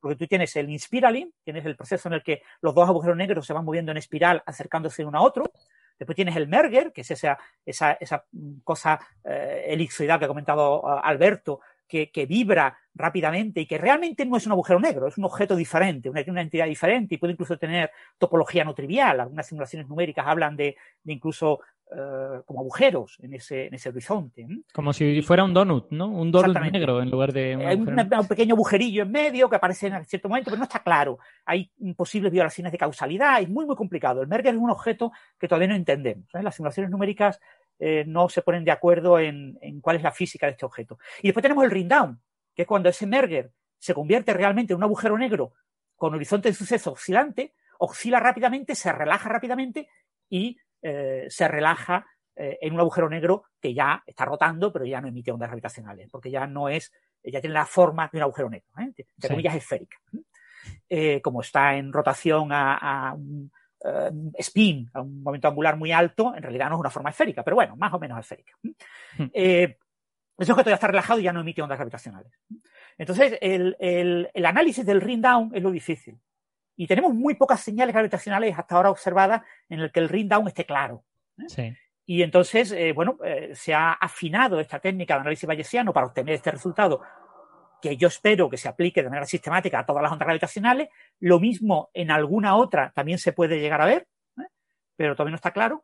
Pero bueno, lo importante es tener afinada esta técnica para poderla aplicar a futuras ondas gravitacionales y verificar con más detalle este teorema, ¿no? Lo, lo que todos nos gustaría es que se pudiera obtener con cuatro o cinco sigmas, ¿no? Mm. Que, el, que el teorema es correcto. Aunque obviamente yo creo que a Stone nadie duda del teorema, ¿no? Yo aquí quería comentar una cosa que además la han preguntado por el chat. Que es que si estamos hablando de, a partir de las masas que hemos medido con la onda gravitacional, calculamos el área del horizonte de sucesos. Pero en realidad, lo que analizamos de la onda gravitacional, lo que hacemos es comparar con simulaciones de las colisiones y a ver cuál encaja más. Entonces, la simulación ya tiene toda la curvatura espacio-temporal de los agujeros negros calculada. O sea, no es que hallemos el área, o sea, hallemos primero la masa y luego veamos el horizonte de sucesos, ¿no? O sea, el horizonte, o sea, es como que lo- el horizonte de sucesos ya hay que haberlo calculado an- al principio porque forma parte de la curvatura espaciotemporal. Bueno, uno, de uno de los elementos, uno de los elementos clave de este análisis es obtener la eh, aproximación teórica más precisa que se ha obtenido hasta el momento para la señal, para las posibles fuentes que Claro. han generado la señal Sí. GW1509014, ¿no?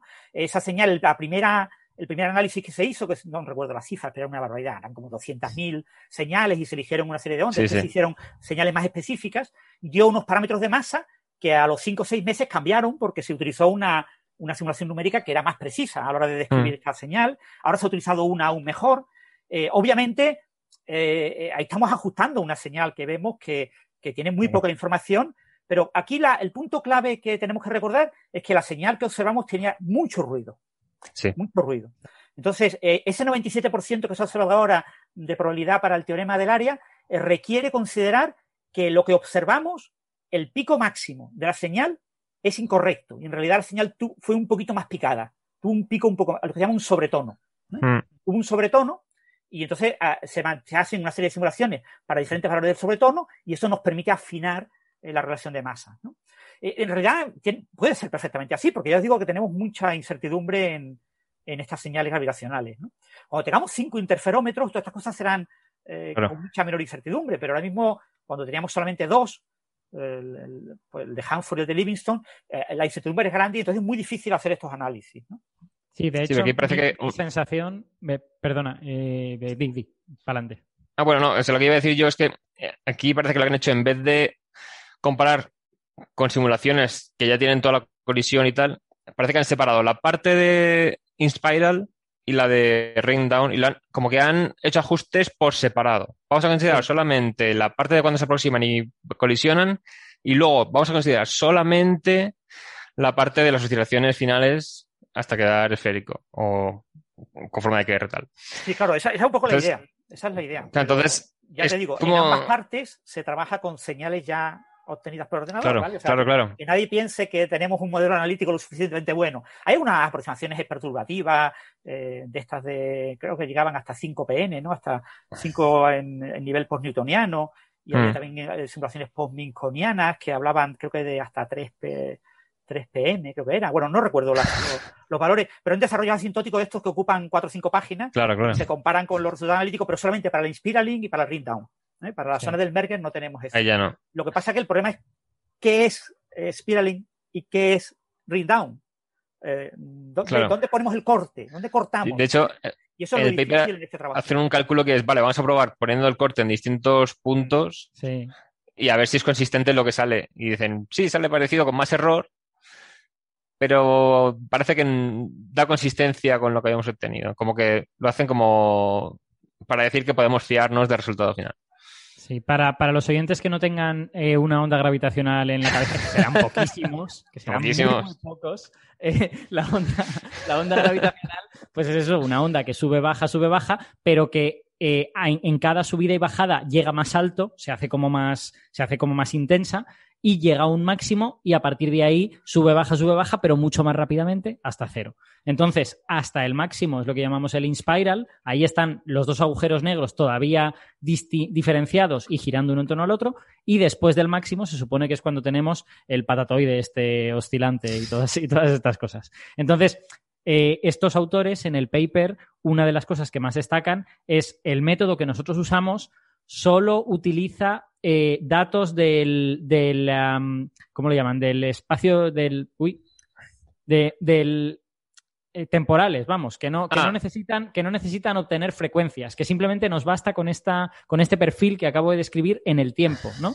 Entonces, eso les permite moverse en el tiempo. Eso les Claro. permite decir el máximo está aquí, o el máximo está un poquito antes, o el máximo está un poquito después, y entonces hacer, hacer cosas con ello. Y es Hmm. precisamente donde está la potencia de- del, del método que han desarrollado. Sí, yo Sí. creo que eso, lo- la noticia más relevante es eso, el, el nuevo método, y por eso se ha publicado en, en PRL, también porque va firmado por Dekolsky, ¿no? que es un tío muy famoso, tiene un libro de texto en el tema. Pero eh, el- yo creo que, hay que esperar los próximos años para ver ese tipo de Sí. teoremas con más precisión. Todavía tenemos, quedan muchos años para verificar este tipo de temas. Y queda hueco también para que haya desviaciones, ¿vale? O sea, que lo maravilloso aquí, como todo, que el bosón de Higgs no exista y que el Claro. teorema del área de Hawking sea mentira, ¿no? Eso es lo Sí, maravilloso. de hecho, yo en cuanto vi al principio el paper dice esto se basa en la, gravidad- en la relatividad general y en la hipótesis de la censura cósmica. O sea, de ahí sale Sí. lo del área. Claro, la hipótesis de la censura cósmica, según lo entiendo yo, es que no puede haber singularidades sin horizonte de sucesos alrededor, ocultándolas del resto del universo, porque si no, te- mira, se ha puesto Francis, se ha puesto Francis para los oyentes, se ha puesto las ondas gravitacionales de fondo para que se vea. Exacto. Bueno, el caso es que esta hipótesis está puesta porque si tenemos una singularidad que está eh, accesible al exterior, puedes tener interacción con materia alrededor con una zona donde la física actual no se cumple porque ahí no sale infinito en las ecuaciones, con lo cual no puedes predecir nada que ocurra después de esa interacción porque no tenemos la teoría que describa la gravedad cuántica. Entonces, es como, como no podemos calcularlo, estarán todas las singularidades ocultas tras horizonte de sucesos. Sí. Entonces, sí, el- la hipótesis de la censura cósmica es, eh, digamos, filosóficamente cuestionable, pero, pero Claro. sí que es verdad que, que no hay evidencias de que, de que haya por ahí objetos que sean singularidades desnudas, que es lo que se llama una Claro, claro. horizonte alrededor. Yo, de hecho, por lo que he leído, eh, a veces, o sea, singularidad desnuda puede ser que cuando está el colapso de lo que da lugar al agujero negro, al principio no hay horizonte todavía y luego sí. O sea, Hmm. es como que tienes una fracción de tiempo minúscula, pero si de ahí pueden salir partículas sin quedar atrapadas dentro del horizonte cuando se forme, ya Ah. puedes tener unos procesos físicos fuera de ese agujero negro futuro que vienen dados por teorías físicas que no existen aún. Entonces, Exacto. por eso dicen "Mm, singularidades desnudas, peligro. Claro, para, para que se lo imaginen mejor nuestros oyentes, la singularidad es el punto central del agujero negro donde muchas cosas dan infinito y si cualquier partícula física, si cualquier cosa física pasa por la singularidad, las ecuaciones no son capaces de decirte que el- cuáles son Claro. las propiedades de esa partícula, porque a ese punto no tiene sentido en física.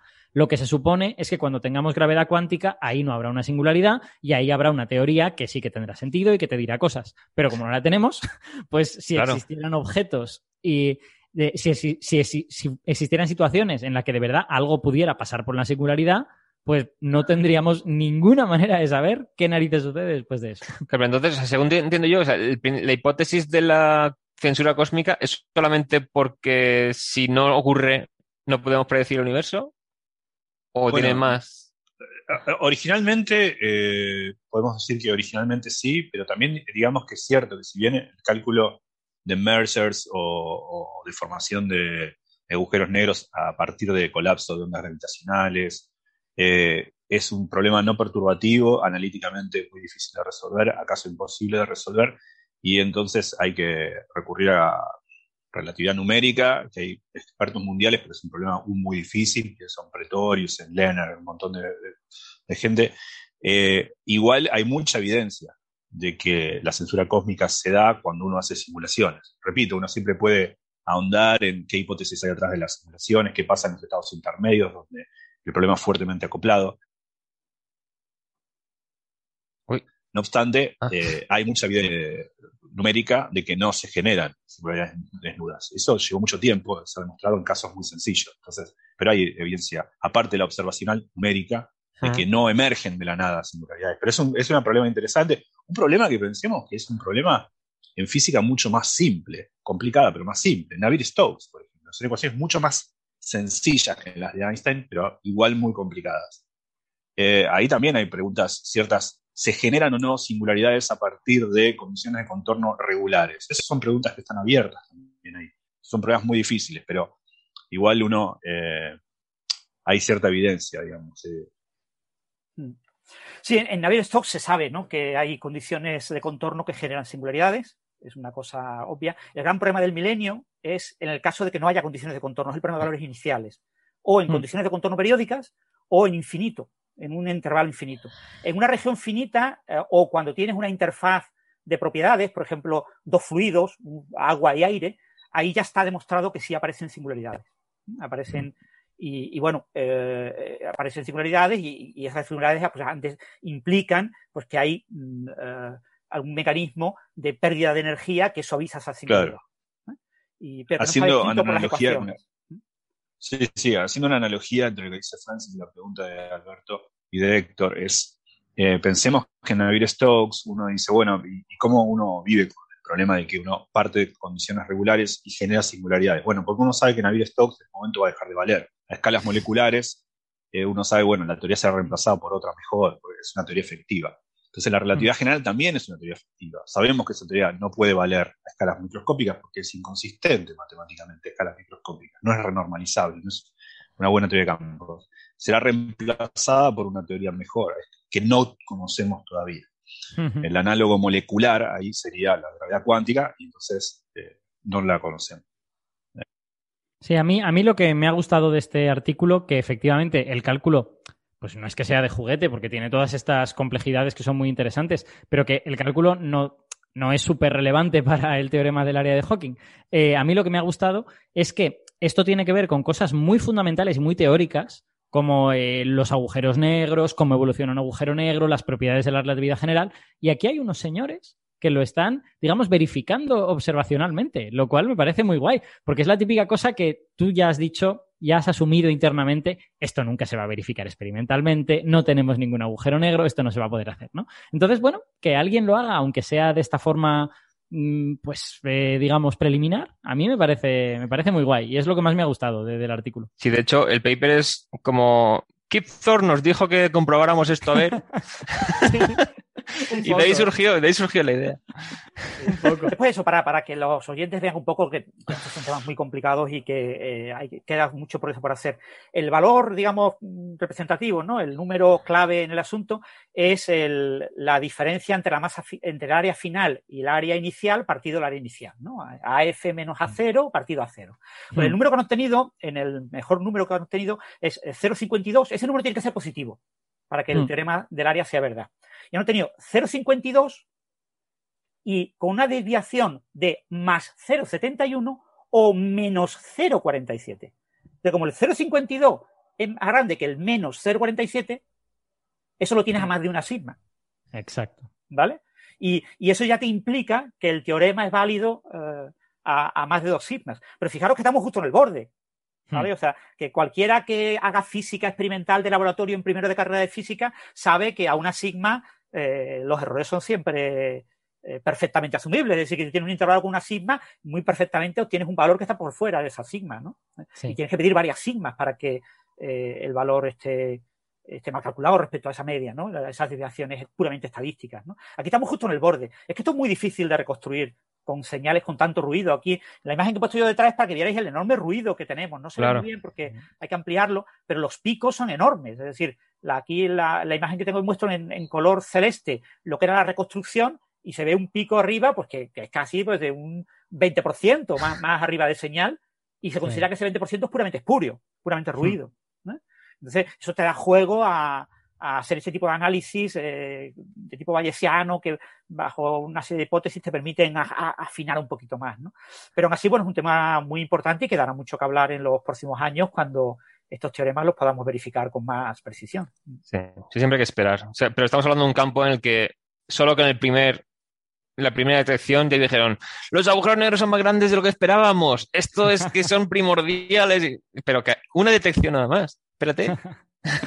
Hombre, es verdad, es verdad que esta detección es que fue como muy espectacular, ¿no? Y, de hecho yo creo que yo creo que para este artículo han elegido esta en concreto porque el ring down es uno de los mejores ring downs que tenemos, de lo, de lo fuerte que fue la señal. Claro. Eso, eso es verdad, es uno de los mejores ring down que tenemos. Mm. Es difícil Vale. ver un buen ring down. Pasa que bueno, tenemos la famosa señal esta de esa que supone que viola el- lo de las eh, leyes de la física de las supernovas, ¿no? Por el tema de la producción de pares, que es una señal en la que prácticamente lo único que tenemos es el, el ring down y, y- y la, y la oscilación del Merger. No tenemos el, el, sp- el spiraling, no lo tenemos. Ajá. Entonces, lo que pasa es que, claro, es una señal muy complicada porque no entendemos lo suficientemente el Merger. O sea, el- si entendiéramos mejor el Merger, de esa señal sí podríamos sacar una muy buena estimación para el teorema del área de Hawking. Pero como no lo entendemos demasiado bien, es muy difícil ahí saber qué es mm, eh, Merger, qué es eh, ring down, qué es parte final de spiraling. O sea, es muy, muy difícil analizar esa señal. ¿no? Pero bueno, ahora más, ahora más. Sí, sí, no, hombre, desde luego. Y con Cagra, que, que entrará a funcionar dentro, dentro de poco, sí, sí. Sí, digo, que está funcionando, que Cagra funciona, se han hecho pruebas y, y en el próximo run va a empezar desde el principio con los Hmm. otros tres. Vamos a tener cuatro interferómetros. Sí, pero en física estamos siempre, o sea, la gente ve las imágenes espectaculares del Hubble y no sé qué, y eso es lo que ya se conoce. Ahora estamos, a lo mejor en un, en un píxel de la imagen del Hubble estamos viendo una cosa que es, ahí estamos haciendo la ciencia. Y ya se podrá con el siguiente telescopio a lo mejor ver dos píxeles en vez de uno. Entonces, la parte de puntera siempre son cosas que dices, pero ¿cómo ves algo aquí? ¿Cómo te, estás- cómo te fías de los datos? Pero claro, lo que se vende a la gente son las imágenes bonitas, lo que ya está súper trillado, súper observado. Bueno, Alberto, pasamos entonces a agujeros negros. eh, Pasamos, pasamos de Sí, agujero sí. negro Galácticos. a agujero negro. O sea, Y tío, ahora, porque Exacto. Ahora estábamos observando agujeros negros, propiedades directas de los agujeros negros, y ahora tenemos un artículo en el que se observa es la consecuencia del agujero negro. Es un, es un artículo de la colaboración Event Horizon Telescope, la colaboración esta que nos dio la primera imagen de un agujero negro, que bueno, que ya dijimos que era la sombra del agujero negro, que eran ondas de radio, bueno, to- con todas las comillas que había que tener. Bueno, pues esta misma colaboración ahora eh, lo que ha hecho es una imagen de el chorro de materia que sale del agujero negro de la galaxia Centaurus A, que los aficionados a la astronomía les sonará, es una galaxia muy bonita y es los aficionados a la radioastronomía no solo les sonará, sino que es la, la galaxia más potente en radio de del todo- cielo. todo el cielo, básicamente.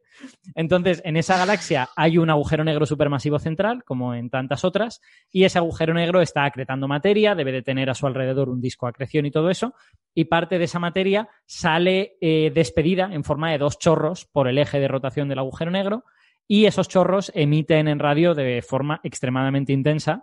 Y la colaboración Event Horizon Telescope, que lo que hace es observar en ondas de radio, pues lo que ha hecho es hacer una imagen de los primeros estadios de ese chorro, ¿no? no o sea, no es capaz de distinguir el agujero negro, tan, Claro. cosas tan pequeñitas no llega, pero sí puede ver, digamos, la parte del chorro que está más cerquita al agujero negro. Claro, es que es muy brillante, pero ya está más lejos que M87 y tal, creo, ¿no? O era Eh, más. No, está, está un poco más cerca. Ah, no, lo que pasa es que era más pequeño. O sea, el de la galaxia Claro. nuestra tiene 4 millones de veces la masa del Sol, este tiene 55. Exacto. 55 por 10 a la 7. Un poco más. No, no, era- 50 era perdón, cin- 55, Sí. exacto. 55,5 por 10 a la 7. 55 millones. Sí, sí. Pero el de, el de M87 tiene 6, 6.000. 6 por 10 a la 9. Claro. Eh, ese eh, Mm. Pero Sí, o sea- eh, eh, Centauro A está como unos 12 millones de años luz de acá. Es verdad, ah, es verdad. al- 10. al ladito, al ladito. Sí, básicamente que M87 es mucho más grande el agujero negro y por eso, aunque está más lejos, se puede ver, pero este está más cerca, pero es mucho más pequeño. Sí, la Entonces- resolución angular que usan es la misma porque, Claro. primero, es los mismos telescopios, es la misma campaña, fue tomada en abril del 2017 y es en la misma frecuencia. Entonces, eh, que son 200, casi 230 GHz Claro, claro. en radio, ¿no? son 228 GHz. Eh, eh, y como dicen ustedes bien, esta, esta es una galaxia muy luminosa en, en radio y también en X, emite X, pero en radio es muy, muy luminosa. Entonces, eh, es un candidato, está cerca, eh, el cielo estaba despejado, eh, emiten radio, tenían los platos de radio mirando, dijeron, bueno, miremos por ahí también. Y miraron además- Este tiene problemas para observar con interferometría muy larga, de muy larga base porque está en el, en el hemisferio sur. O sea, cuarenta y pico grados de declinación sur. Claro, están en. Entonces, era una que decían que habían estudiado poco con interferometría de muy larga base porque ahí están casi todos los telescopios en el hemisferio norte. Entonces, con la colaboración EHT tienen telescopios, en, claro, como querían ver Sagitario A estrella, pues está el de la Antártida, los de Chile y tal. Entonces, además de ser la resolución que proporciona esta colaboración, es que muchos telescopios están que permitían ver esta galaxia y otras, o sea, otras colaboraciones distintas ya no. Sí, dejadme, dejadme Sí. que haga una precisión en ese sentido, que es que esto de interferometría de muy larga base Sí, sí. utilizar instrumentos que estén en diferentes lugares de la Tierra, de forma que la señal llegue un poquito antes a uno de esos lugares, un poquito después a otro de esos lugares, y esos desfases te permiten reconstruir detalles de, de la imagen. Entonces, claro, si tú tienes tu objeto en el cielo del hemisferio sur, eh, cualquier vistazo a un mapa mundi nos dice que la mayor parte del hemisferio sur es océano. Claro, y no aparte, En este caso, en este caso encima, encima del retraso es dinámica. Si tenés en cuenta encima la- el movimiento de la Tierra. O sea, aparte, Sí. aparte del displacement es un displacement dinámico. Eso aumenta la, la- la información. El- Ajá. la resolución es terrible, son 25 microsegundos de arco. O sea, Wow. 25 microsegundos de arco. Una cosita. Y, y lo que, como, eh, eso más o menos, si mirás la escala, ese agujero negro es pequeño en comparación a los otros, o sea, 50 y- 55 millones de, de, de masas solares, pero en resolución angular es pequeño, es 10 veces más grande que nuestra galaxia, pero eh, está, muy lejos, por supuesto. No está a 25 mil Ujú. años luz, sino a 55, a, a 12 millones de años luz. Hmm. Pero eso más o menos, esa resolución angular, permite ver unos 200 veces el tamaño del agujero negro. Sí. Eh, 200 radios de Schwarzschild. Y lo bue- pero eso es increíble porque es pequeño y te permite ubicar dónde está el agujero negro. Y también te permite decir, inferir más o menos con qué frecuencia sí lo verías. ¿no? Sí. Porque necesitas eh, el tamaño del plato, es el tamaño del planeta, no tenés mucho más para dónde poner. Eh, un poquito más grande que aquel de 2010, porque ahora tenés a Groenlandia también, pero bueno, está en el sur, entonces eso también te limita un poco. Entonces Mm. tenés el tamaño, pero entonces te decís, bueno, ¿cuán grande tendría que ser la frecuencia? Lo único- lo único que podés jugar es aumentar la frecuencia para hacerlo más preciso, y eso les da por el tera- terahertz, lo cual no es inasequible en principio. No es que le da 10 veces eso. El terahertz es más o menos, qué sé yo, 5 veces lo que están en frecuencia lo que están viendo ahora. ¿no? Hmm. No es una locura, no es ciencia ficción. Con eso Sí, podrían me- resolver el agujero negro. A mí me, me ha hecho gracia ver la imagen porque, claro, eh, todos decimos que esto es un chorro que sale de un agujero negro. Y efectivamente, en las imágenes anteriores a esta, pues lo que veíamos era una raya, una raya de, de materia que emitía y que cuando más se alejaba del agujero negro, pues emitía cada vez menos porque, digamos, estaba menos caliente o tenía, o tenía menos energía. Pero tú ves la imagen que ha conseguido el Event Horizon Telescope, que es una ampliación de la parte más cercana al agujero negro, y lo que ves no es una raya, es dos. ves como, como dos colas que van, que van ligeramente divergentes. Y eso es porque la parte que más brilla del chorro es el, el- el borde. Entonces estás viendo el borde arriba y el borde abajo.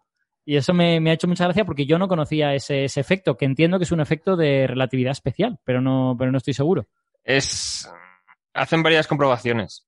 Porque una puede ser que el jet sea hueco por algún Vale. motivo. Entonces, que esté el, por fuerza centrífuga y tal, esté organizado en, así. O que la parte central del jet viaje más rápido.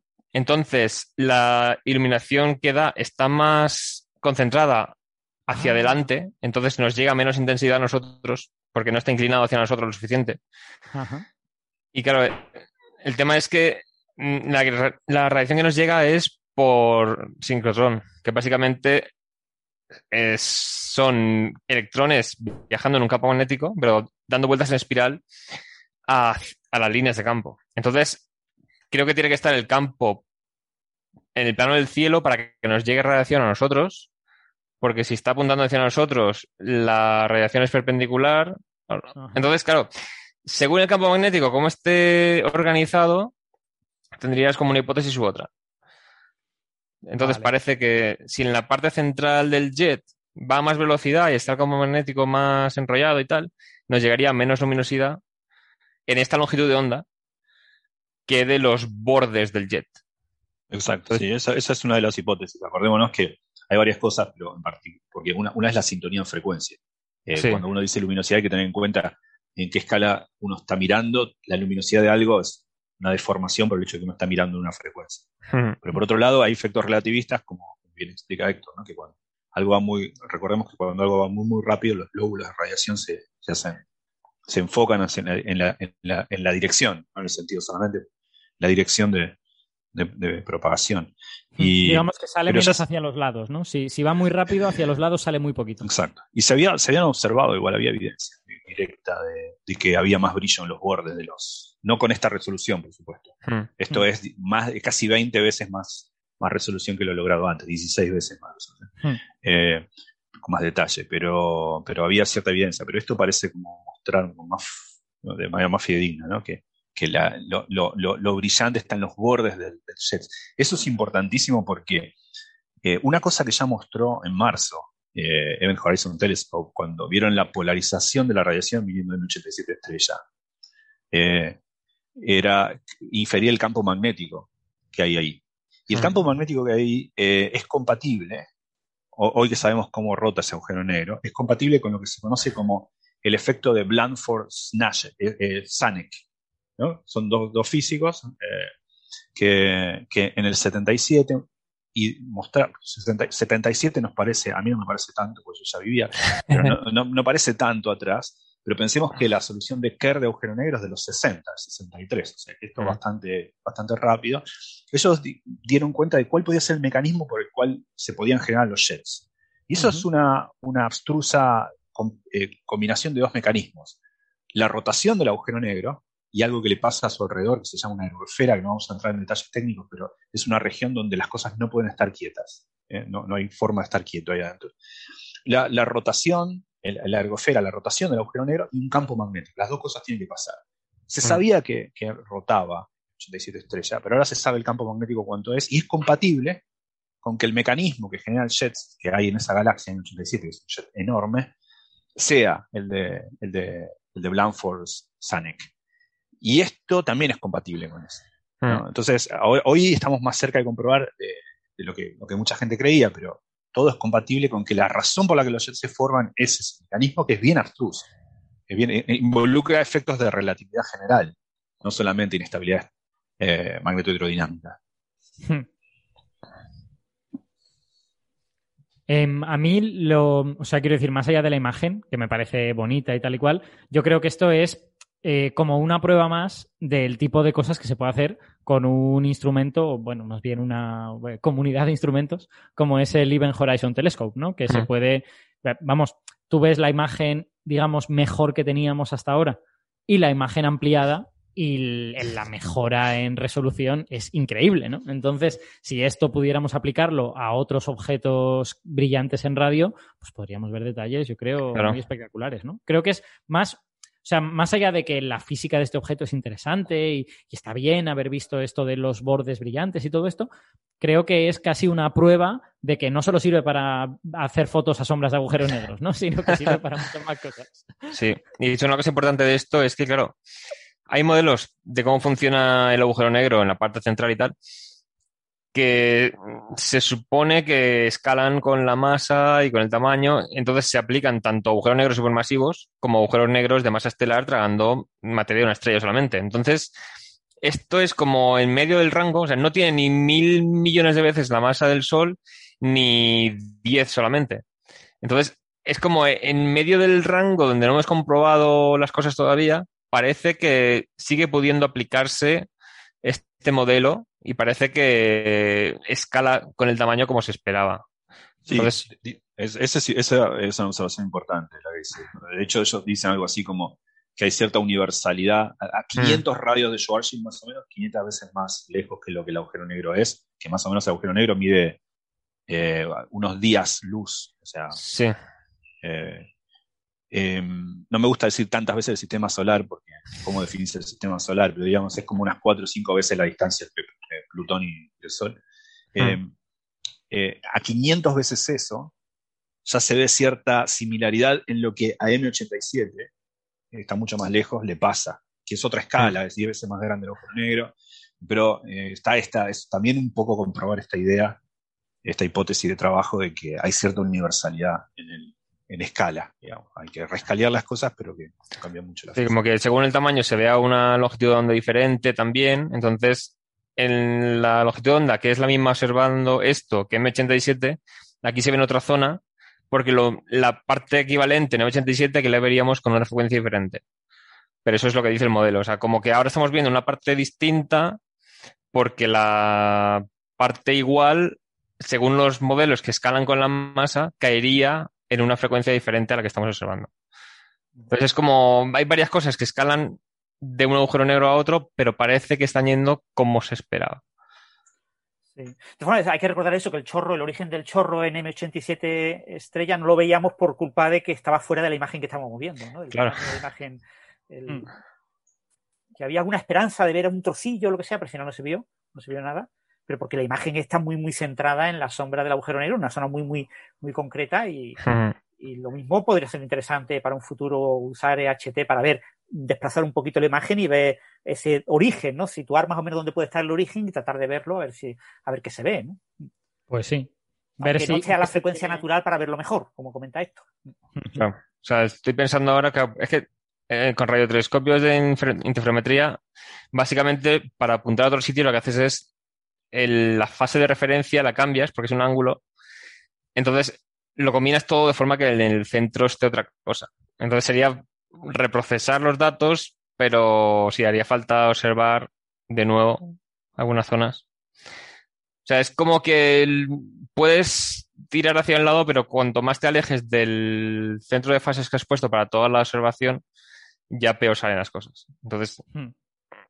es, eh, es complicado, porque tú estás mirando con tantas antenas a la vez. De hecho, con este artículo hay cosas que es muy difícil calibrar los datos de este observatorio conjunto, porque cada observatorio que lo compone tiene sus características, su, eh, con sus condiciones atmosféricas particulares. Y claro, hay como varias formas de procesar los datos y han combinado las dos y luego han hecho pruebas diciendo, vale, sale parecido con ambas. Incluso quitando parte de los datos, recuperamos lo que se esperaba y no hay cosas espurias por ahí. Entonces es muy difícil trabajar con estos datos. O sea, yo he hecho cosas de interferometría, pero con ALMA, con el Veriless Array, que son cosas de todas las antenas iguales Hmm. y todas en el mismo sitio. Entonces, está difícil.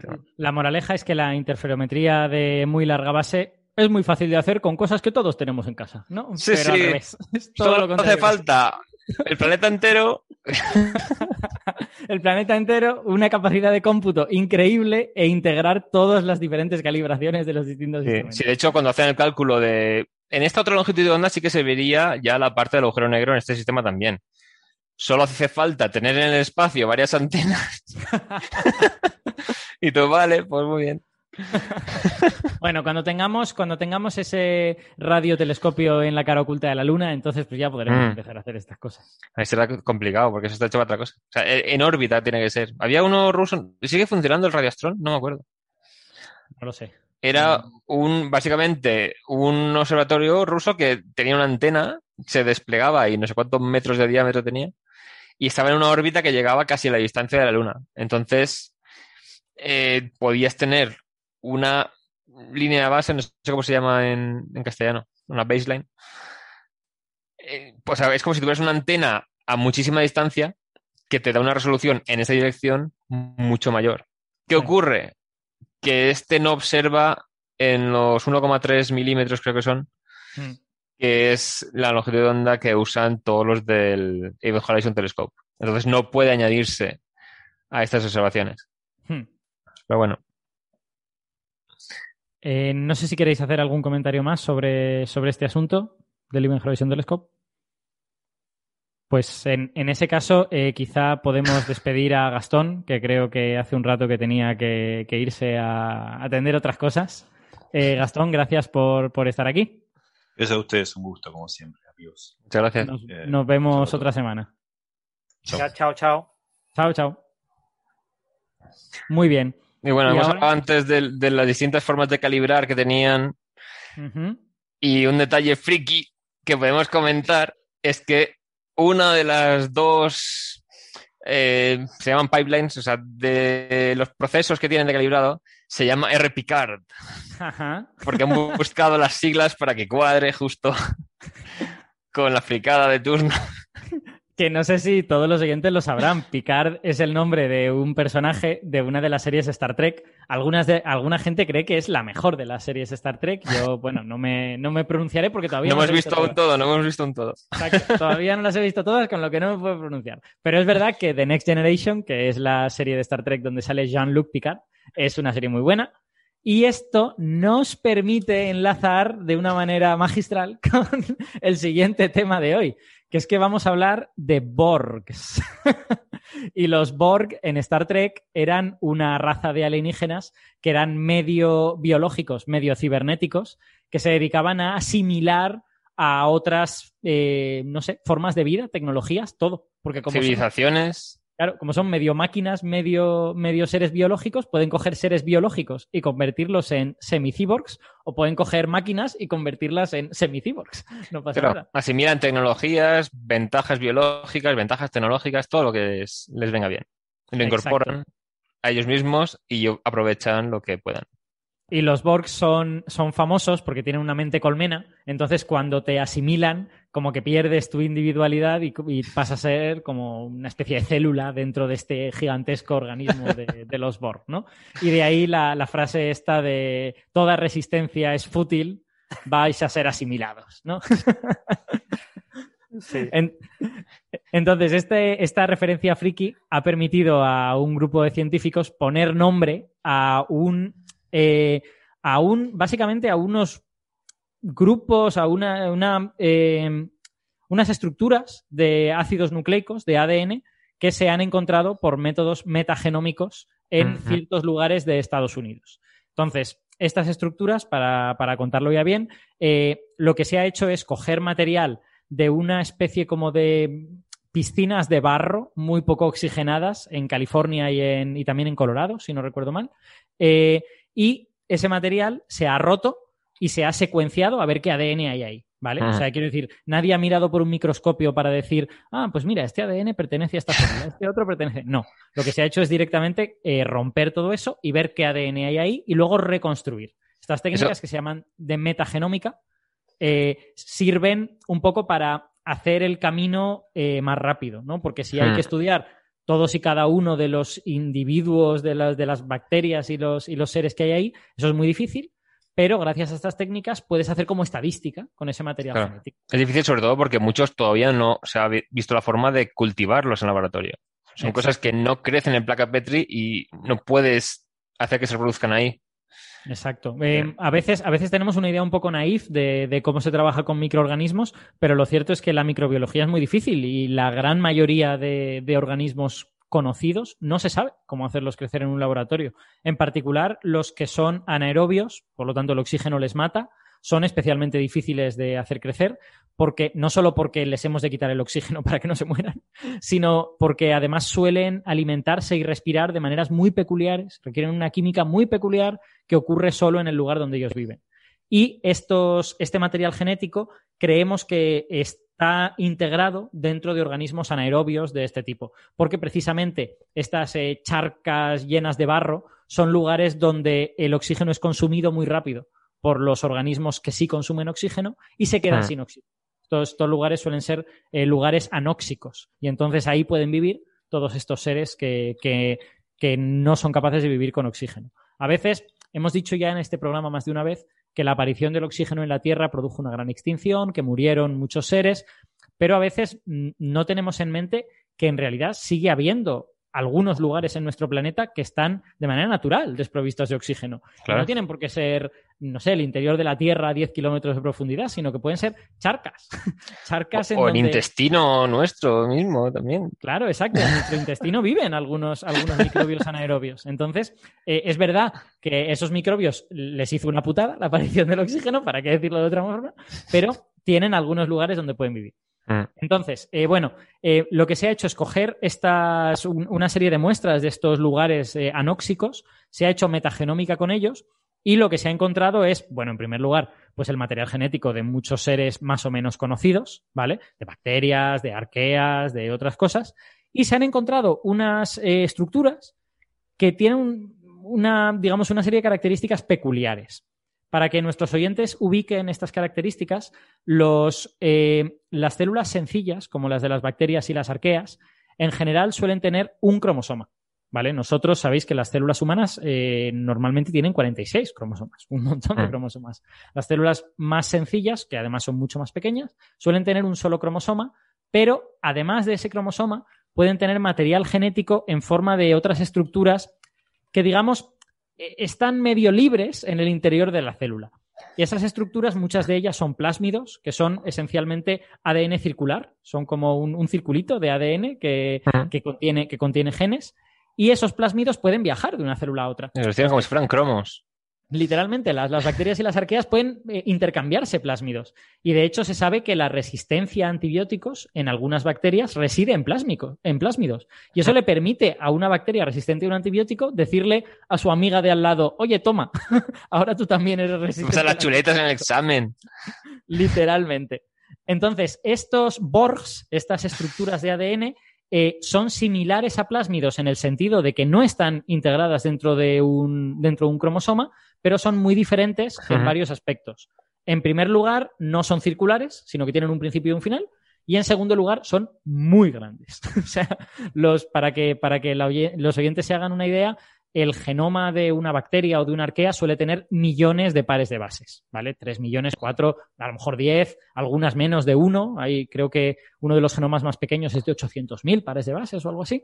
Eh, entonces, eh, lo normal es que el, cromosoma de esa bacteria tenga pues 3 millones de pares de bases. Bueno, pues estos Borgs tienen casi un millón, con lo que es una tercera parte de un genoma normal. O sea, no es comerte un pequeñito plásmido que te da dos o tres genes. No, no, no, no, no. O sea, ahí hay decenas de genes y es una cosa larguísima. Ujú. Y a mí lo que. A ver, tengo que decir que, primero, para que nuestros oyentes eh, lo pongan también en la caja adecuada, que este es un resultado que todavía no se ha publicado oficialmente. Claro, es un Solo- preprint. Es solo un preprint, ¿vale? Lo que pasa es que como tiene esta cosa friki tan simpática, a la- pues nos ha llamado la atención y lo, y lo queremos comentar, ¿vale? Ahora que no está Héctor, biología, Star Trek. Bueno, un punto a destacar también, una de las coautoras es un premio Nobel. Ah, sí. ¿quién es? Es ¿Quién es? Ah, ostras, Por pues no me he fijado que estaba Dudna. Entonces, claro, un paper firmado eh, Claro. por la penúltima autora de Jennifer Doudna, ¿no? Es Ah. amiga de la autora principal, que es la última autora. Ah. La última autora estaba en Australia, después ahora se ha mudado a, a California, a Berkeley, a la Universidad de California en Berkeley, y ahí está ahí con, con Doudna. Y, y, hombre, claramente es un trabajo de Gillian Barfield, ¿no? De la, de la autora principal, ¿no? Pero como son amigas, pues, eh, y supongo que habrá colaborado en algo, eh, han firmado también Jennifer Doudna, con lo que con toda seguridad esto va a una revista top del top y se va a publicar sin problema, porque a los artículos de los premios Nobel la gente los mira siempre con mejor ojo. Claro. Sí, de hecho, o sea, el, el resumen nota de prensa, digamos, está en Nature, ¿no? Eh, bueno, apareció primero, fue viral en redes sociales, Sí, Sí, pero. fundamentalmente por la, por, porque la propia autora Gillian, Bal- Gillian Balfield habló el tema este de Star Trek, etcétera, eso generó un Sí, sí. increíble, ¿no? O sea, ella Sí. dijo, esto es el resultado más revolucionario que yo conozco en la Oh. microbiología desde que se descubrieron las secuencias CRISPR. Esa es una afirmación muy dura, ¿eh? Yo no. Claro, claro, es un que- artículo cuya coautora es la premio Nobel por las secuencias, por CRISPR, por la edición genética. Sí. Ha, ha generado, se ha creado una, una bola de, de mediática terrible para un artículo que después tiene una cantidad de efectos técnicos increíbles. ¿no? Sí, Una de las yo- cosas importantes que no ha dicho Alberto y que ha sugerido Alberto en sus palabras, pero que no es correcta. En metagenómica no podemos extraer el organismo. Es decir, yo no puedo coger una muestra de estos sedimentos, de lodo, de, eh, o, o de las muestras, por ejemplo, cuando comentó Alberto una vez en el Coffee Break el tema de hacer metagenómica con la tierra de los lugares de las cuevas donde se Mm. encuentran restos fósiles. Entonces, Mm. yo puedo eh, hacer una metagenómica de, de esos restos de tierra, básicamente, y, y encontrar trozos de ADN e identificar las especies que vi- convivían con esos homínidos o homininos que hemos encontrado allí, ¿no? Y, y podía ver pues, si había ciervos, si había mamús, si había, etcétera, ¿no? Para eso se utilizan, eh, la secuencia, meta- la metagenómica se basa en utilizar secuencias muy cortas, ¿eh? entre 120 y 240 bases. Son secuencias muy cortitas. Y mm, la idea fundamental es identificar el código de barras de un organismo. El código de barras de un organismo, hay varios códigos de barras que se han propuesto, pero el más famoso es el ARN ribosómico 16S.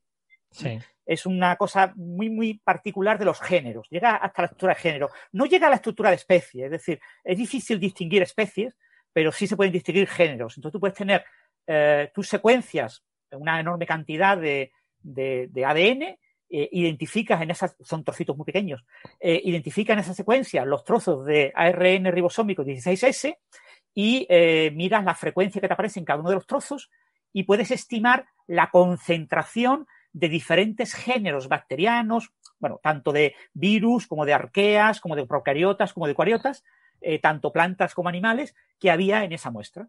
Entonces tienes una muy buena manera de tener una visión por encima, desde el punto de vista genómico, de todos los organismos que eh, han dejado rastro en ADN ahí. ¿no? Entonces, ¿qué pasa con este artículo? Pues que el grupo de, Banfield, que estaba trabajando con gente, colabora con gente de, Australia, ahora ya digo, se ha mudado a California, eh, se han querido especializar en hacer algo que a mucha gente le daba mucho miedo, ¿no? Y en, la ciencia mm, se avanza más rápido cuando uno pierde los miedos. Y ya ha dicho, ¿y por qué no utilizo la metagenómica para reconstruir el genoma completo? Hmm. Si tengo muchos trocitos pequeños, claro, reconstruir bioinformáticamente un genoma completo de varios millones de bases eh, a partir de eh, trocitos de 120, 200 bases es muy difícil. Es muy difícil. Claro, lo hizo Craig Venter. Craig Venter lo hizo cuando reconstruyó el draft, el borrador del genoma humano. Pero tenía una ventaja Craig Venter. Tenía el genoma del proyecto público Hmm. como referencia y podía comparar y saber si lo estaba haciendo bien o lo estaba haciendo mal. Pero cuando tú no tienes una referencia en este tipo de, de metagenomas, eh, en, en, lugares, digamos, donde tú esperas encontrar estermófilos nuevos, eh, tú esperas encontrar géneros bacterianos completamente nuevos, tú esperas encontrar eh, organismos que- con los que no puedes comparar con nada. Hmm. Pues entonces, hacer esa reconstrucción es muy difícil y eso es lo que, la gran duda que se tiene sobre ese trabajo. ¿no? Aquí, eh, entonces, eh, la- la- lo que se ha observado es que se reconstruyó ya en trabajos previos el, el genoma de un- una arquea que puede tener unos 3 millones y medio de bases.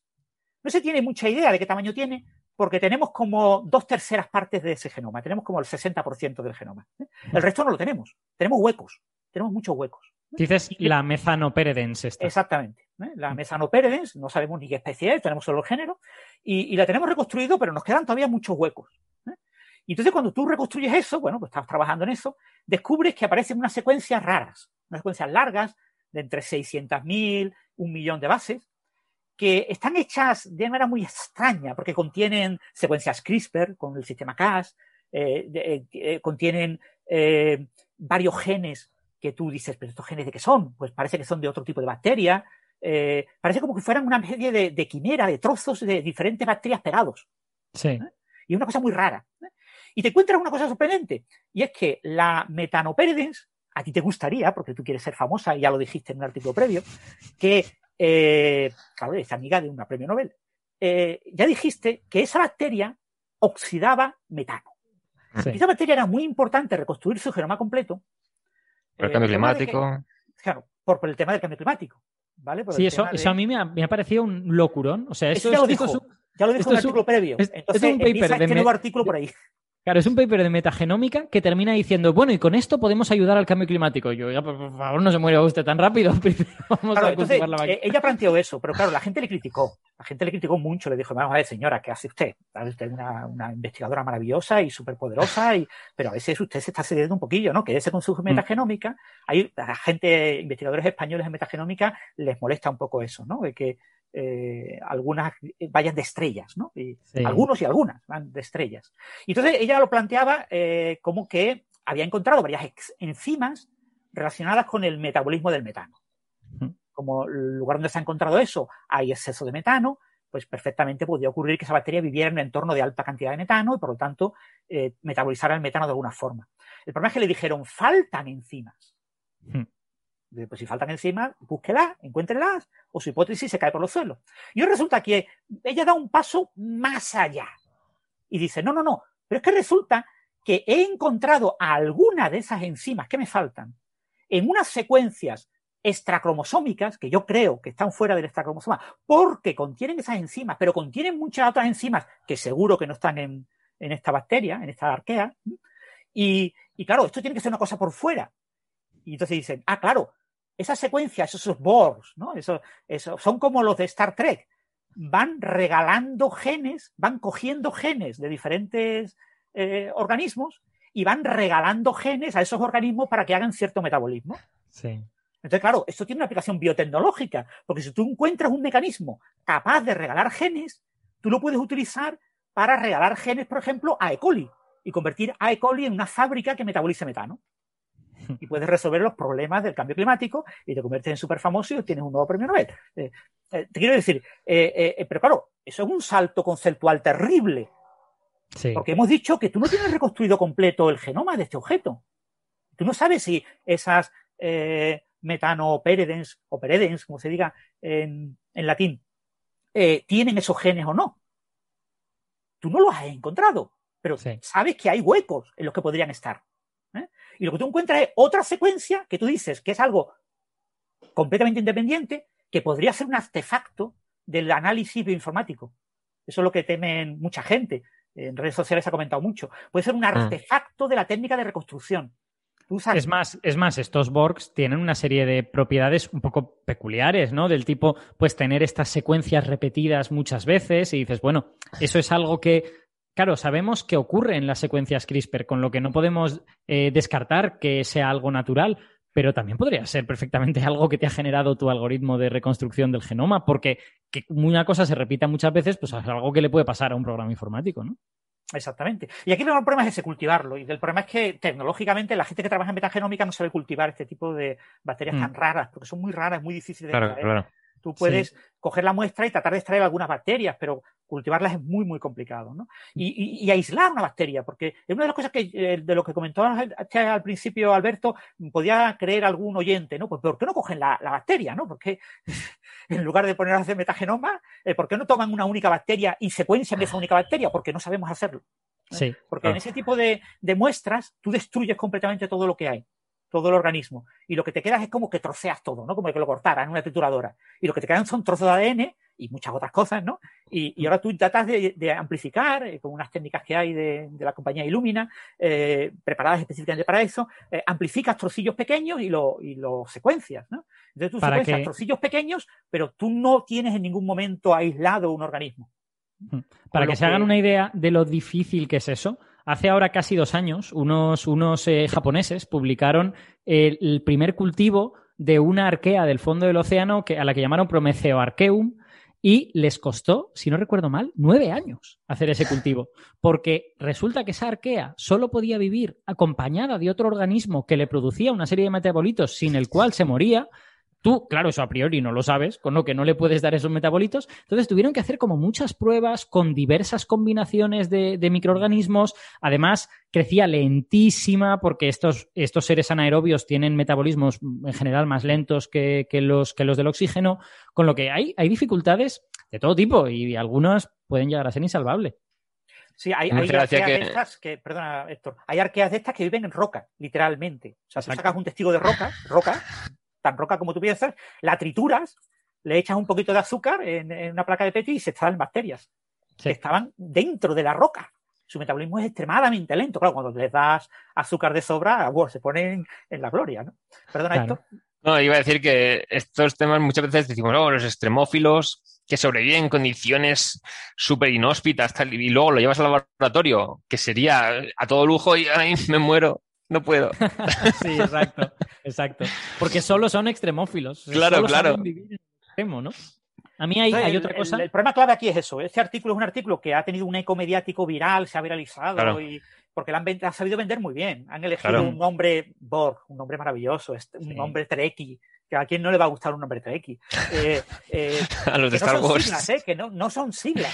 Directamente han puesto ese nombre. Sí, sí, sí. Sí, yo al principio pensé que era la S plural, pero luego pensé que era siglas y luego lo miré y no, no. Que se le No. ocurrió al, al hijo de la última autora, se le ocurrió poner ese nombre porque estaban diciendo las propiedades que supuestamente te- tenían y después parece tal. A mí hay, hay dos cosas que me, que me han llamado la atención un poquito para mal. O sea, no, bueno, para, para no muy bien en este, en este artículo. La primera es que eh, no ofrecen, en mi opinión, argumentos súper convincentes para demostrarte que este objeto existe y que es un elemento extracromosómico, bueno, pues tienen una serie de indicaciones, por ejemplo, que la, estadística de guaninas, eh, de pares guanina-citosina respecto a adenina-timina es mayor que en, los, que en los cromosomas de las arqueas y en general de las bacterias que viven en estos ecosistemas. O sea, tiene como una composición estadística un poco distinta, pero a la vez que encuentran eso, ven que hay partes de este Borg, de este objeto, que tienen la estadística habitual de estos microorganismos. Entonces, claro, uno se pregunta, ¿esa parte realmente pertenece a este objeto? O a lo mejor estás pegando cosas que, no tienen que ver, ¿no? Sí, eso pasa también con los virus. O sea, el, contenido GC es eh, relevante porque caracteriza diferentes grupos, grandes grupos de organismos, ¿no? Los, los eucariotas tienen un nivel mucho más alto que en los genes, ¿no? Entonces tú en, una bacteria, por ejemplo, procariota, tú puedes distinguir dónde hay un gen de, donde, las regiones de ADN que rodean el gen, pues usando el contenido GC. Te pega un salto y ves, aquí, hay aquí aparentemente hay un gen. Ahora buscas en detalle, ves las letras y ves ya que ahí está el codón de inicio de la metionina, que hay un codón de parada, que tienes una secuencia que se transcribe, etcétera, ¿no?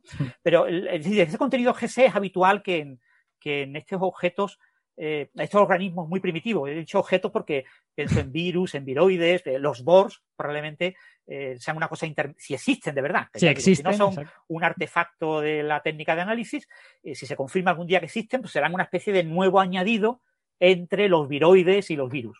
Sí, yo, yo por eso quiero decir, no me parece que esté mal pero me parece que no me han convencido lo suficiente, ¿no? O sea, quiero decir, eh, está bien buscar esto y está bien ver esa estadística GC versus AT y todas estas cosas, pero como que más allá de decirme, y mira, tienen estas propiedades tan peculiares, no me han dicho nada más, no me han, dicho, y te voy a ofrecer una prueba dura de que, de que de verdad esto está dentro de esas células, ¿no? Claro, pero como ponen de propiedades hipotéticas, justamente que sea una mezcla de distintos organismos y tal, hmm. es como incluye el error o sea, si se te ha mezclado por accidente. La crítica. Claro, si se te ha mezclado por accidente, puedes decir, no, es que esto es así. Mm, cuesta distinguir eso de, un error. Mm, es muy difícil. Entonces, eso en el futuro no sé, de aquí a varios años lo que pasará con este artículo, pero ahora mismo la, opinión de la mayor parte de los expertos en metagenómica es que se están yendo un poco de, olla, ¿no? Que hay técnicas para secuenciar genomas completos, pero para una cosa de este tipo, pues lo que comentaba eh, Alberto, ¿no? que costó como nueve años, ¿no? Pues para secuenciar un genoma de este tipo en, muestras en las que el genoma está un particionado, etcétera, te puede costar muchísimos años de trabajo. Y un trabajo de chinos. Entonces, eh, estas reconstrucciones bioinformáticas tan rápidas y tan, tan susceptibles a que se está haciendo mal, etcétera, pues siempre generan muchas, muchas dudas. Y bueno, ellas han decidido hacer pues lo típico que, que llama la atención en las redes sociales, ¿no? Pues ¿cómo les llama a los diferentes tipos de board? Con colores, y como he encontrado como 19 bors, pues tengo 19 colores. Cuando tenga 400 bors, pues usaré 400 colores. todo el mundo sabe. El pantone. O sea, es una cosa que tú dices, son movidas comerciales. A la gente le encanta. ¿no? El, lila. El lila es el color como asociado a la mujer, ¿no? El, en la bandera ah, del feminismo, etcétera, ¿no? es un color tipo lila, etcétera, pues es el, el bor más interesante de todos los bor que han encontrado es el lila. ¿no? O sea, hay una serie de cosas que están claramente pensadas desde el punto de vista del marketing científico para generar eco mediático en redes sociales y para que eh, periodistas de Nature preparen una noticia sobre esto, ¿no? Que la prepararon varios días después, ¿eh? O sea, no fue, no fue inmediato, no fue al día siguiente. Pero claro, mm, eh, esto ha generado un bombo increíble, pero también ha generado una enorme cantidad de críticas y, mucha gente está en contra de este resultado. Aunque probablemente acabe publicándose en una buena revista, ¿eh? Bueno, pero no es garantía de nada tampoco. No, no es garantía de nada. me estoy acordando del tema de las bacterias que se suponía que usaban arsénico en vez de fósforo. Sí, sí. Eso fue un science, ¿no? Eso fue un science, sí. Y nota de prensa con la NASA y todo. Y al final resultó que estaba mal analizado y que lo que tenían las bacterias era vacuolas enormes para tolerar la concentración de arsénico, pero no lo incorporaban realmente en el ADN lo, incorporaban como su basura, lo, protegían allí. Claro. claro, este tipo de técnica metagenómica da lugar a eso. Fijaros eso, que estamos eh, particionando, o sea, estamos destruyendo todos los organismos que existen, hmm. partiéndolos en trozos y ahora intentando amplificar lo que sea ADN. Hmm. Ahí. Entonces ahí tenemos ah, trozos de cualquier cosa. Y eso lo podemos hacer bien con trozos muy pequeños. Entonces, la, la, clave del mecanismo de que esto funcione bien es que con un trozo pequeño tú identifiques solo con ese trozo, identifiques algo. Por eso utilizas el código de barra genético, el, el sí. ARN ribosómico este 16S, que es cortito y te lo identificas claramente. ¿no? Pero ahora el tratar de pegar trozos y construir cosas más grandes, con la enorme diversidad de trozos que tienes ahí, porque no estás reconstruyendo un único organismo. O sea, no tienes garantía de que eh, todos los trozos pertenecen a un único organismo. Entonces, eh, esa, esa, hipótesis de partida, esa, un análisis bayesiano te dice que, que, partes de una cosa buena, ¿no? De que vas a ir acumulando información, cada vez que cojas un nuevo trozo, te da información nueva sobre ese genoma. Pero no, ahí lo que tienes son o mil genomas distintos, o doscientos, o un millón. Sí. Y tienes trozos de, de, de, no tienes ni idea de lo que tienes. Y entonces, reconstruir a partir de ahí es muy, muy, muy difícil. Entonces, claro, hay, hay, características específicas de las procariotas, hay, no sé, trozos que uno sabe que son habituales que, que, aparezcan, hay una serie de enzimas que uno espera que aparezcan. Entonces, a partir de eso uno va como prolongando, pero esto es un puzzle muy, muy complicado en el que uno no tiene un modelo. Entonces, es muy, muy fácil eh, que esto sea completamente artificial, sea un, un artefacto de la técnica. Eso es básicamente. Todo mentira. Es como intentar sacar un puzzle habiendo mezclado piezas de varios puzzles a la vez, todas juntas, y tú has pilla una muestra de un trozo. Claro, no, y sobre a... todo, y sobre tú todo. Eso, tú coges mil puzzles. Los puzzles se fabrican con las mismas máquinas. Lo que pasa sí. es que se reposiciona el lugar para que los cortes sean distintos. Porque nadie piensa que una persona va a mezclar cuatro puzzles. claro. Piezas de cuatro puzzles. Uno le da la vuelta a las piezas y no ve el dibujito y empieza a pegarlas, puede pegar de cuatro puzzles y pegar una combinación de, de piezas de diferentes puzzles, porque han utilizado la misma máquina para eh, hacer eso. Pues aquí está pasando algo, algo muy parecido. Claro, y sobre todo, sobre todo es que has mezclado los cuatro puzzles, te ha salido una cosa muy rara, como una especie de mosaico, y estás diciendo. Y dices, oh, no, es que es así. Claro, exacto, y estás diciendo, fijaos, el mosaico existe en la naturaleza. Bueno, igual existe porque claro. has mezclado los puzzles. ¿Qué, ¿Qué puzzle más interesante han hecho que justamente el dibujo cae por las líneas divisorias entre las piezas. Sí. sí. No, yo tengo, yo tengo que decir que a mí el paper me ha llamado la atención porque me gustan este tipo de, de ecosistemas, de anaerobios, mm. o sea, ver, ver estas cosas, me parece guay. Pero sí que es verdad que cuando lo he leído me he quedado un pelín, un pelín despagado, ¿no? En... A ver, hemos hablado, hemos hablado por lo de los Borg, o sea. sí, eso también. hemos metido el paper en el programa por los Borg. Sí, no, la verdad es que hayan tenido, la verdad es que eso ha sido maravilloso, ¿no? La elección del nombre ha sido muy, sí. muy buena. Es que encima, después de elegirlo por la fricada, vemos que el de Event Horizon Telescope tiene Picard de nombre en una pipeline. Y ya, mira, Exacto. pues ya está. Todo, todo encajaba. Todo encajaba, sí. Vale, pues si queréis pasamos, pasamos al último tema antes de hacer alguna preguntita o algo así. Eh, sí. Bueno, como a mí me, me, ha interesado que he visto en, en Nature un par de artículos eh, que ambos iban sobre la posible eh, prevalencia a largo plazo de la inmunidad frente al SARS-CoV-2, frente a la, a la COVID-19. Ya sabéis que hay ciertas dudas al respecto porque ciertos estudios preliminares habían visto que eh, en gente que ha pasado la enfermedad los anticuerpos decrecen muy rápidamente y existe la experiencia de los coronavirus eh, estacionales, estos que solo producen un resfriado, pues existe cierta evidencia de que puedes volver a coger ese coronavirus eh, seis meses o ocho meses después de haberlo cogido. Y entonces hay una hipótesis de que quizá los coronavirus no producen una inmunidad duradera, producen una inmunidad que dura unos meses y ya está. Entonces, esta eh, evidencia preliminar para el SARS-CoV-2 podía apuntar también en esa dirección. Entonces, ha habido gente que está mirando cuánto dura la inmunidad. Y ahora se publican en Nature dos artículos que de dos maneras distintas y enfocados de forma un poco diferente eh, parecen apuntar, sobre todo uno de ellos, a que quizá la inmunidad del SARS-CoV-2 es al menos un poco más duradera, que quizá al menos llega hasta el año o algo por el estilo, ¿no? Que es lo que podemos decir, porque claro, solo podemos tener los datos de la gente que pasó la enfermedad hace un año. Eh, uno de esos artículos se centra más bien en la diferencia entre que te hayan vacunado después de haber pasado la enfermedad y que no te hayan vacunado y concluye que la gente que después de haber pasado la enfermedad la han vacunado tiene una inmunidad de mejor calidad al cabo de un año, lo cual no, no es sorprendente, pero está bien comprobarlo, ¿no? Por otro lado, es más, eh, no, solo, no solo concluyen eso, sino que encuentran que la persona que ha pasado la enfermedad y le han puesto una vacuna después, tiene una inmunidad de mejor calidad frente a variantes distintas a las que ha pasado. Lo cual eh, ellos ligan al hecho de que posiblemente las células de memoria, las células B que conservaban memoria sobre el SARS-CoV-2 de cuando pasaron la enfermedad, al ponerles la vacuna se volvieron a activar y se empezaron a replicar y generaron copias ligeramente diferentes a las que eh, generó la, la enfermedad inicialmente. Y eso les permite también tener cierta inmunidad frente a variantes distintas a las que pasaron. Eso es interesante, ¿no? Porque de alguna manera, de manera indirecta, eh, indica que puedes tener células en tu cuerpo que están dispuestas a reactivarse cuando si, si vuelves a entrar en contacto con alguna variante del virus. Eso está bien. Y luego en el otro artículo lo que hacen es directamente analizar si tienes esas células de memoria o no. Es decir, hay, hay gente a la que le sacan eh, sangre tres meses, siete meses y... No, exacto, es un mes, cuatro meses y siete meses después y ven cuántos anticuerpos hay en esa sangre y observan una cosa muy interesante, que es que inicialmente los anticuerpos descienden muy rápido y luego en el periodo entre cuatro y siete meses descienden mucho más lentamente. Como si, o sea que esperarías que si siguiera descendiendo a la misma velocidad, a los siete meses ya tuvieras muy pocos. Y no, resulta que tienen bastante más.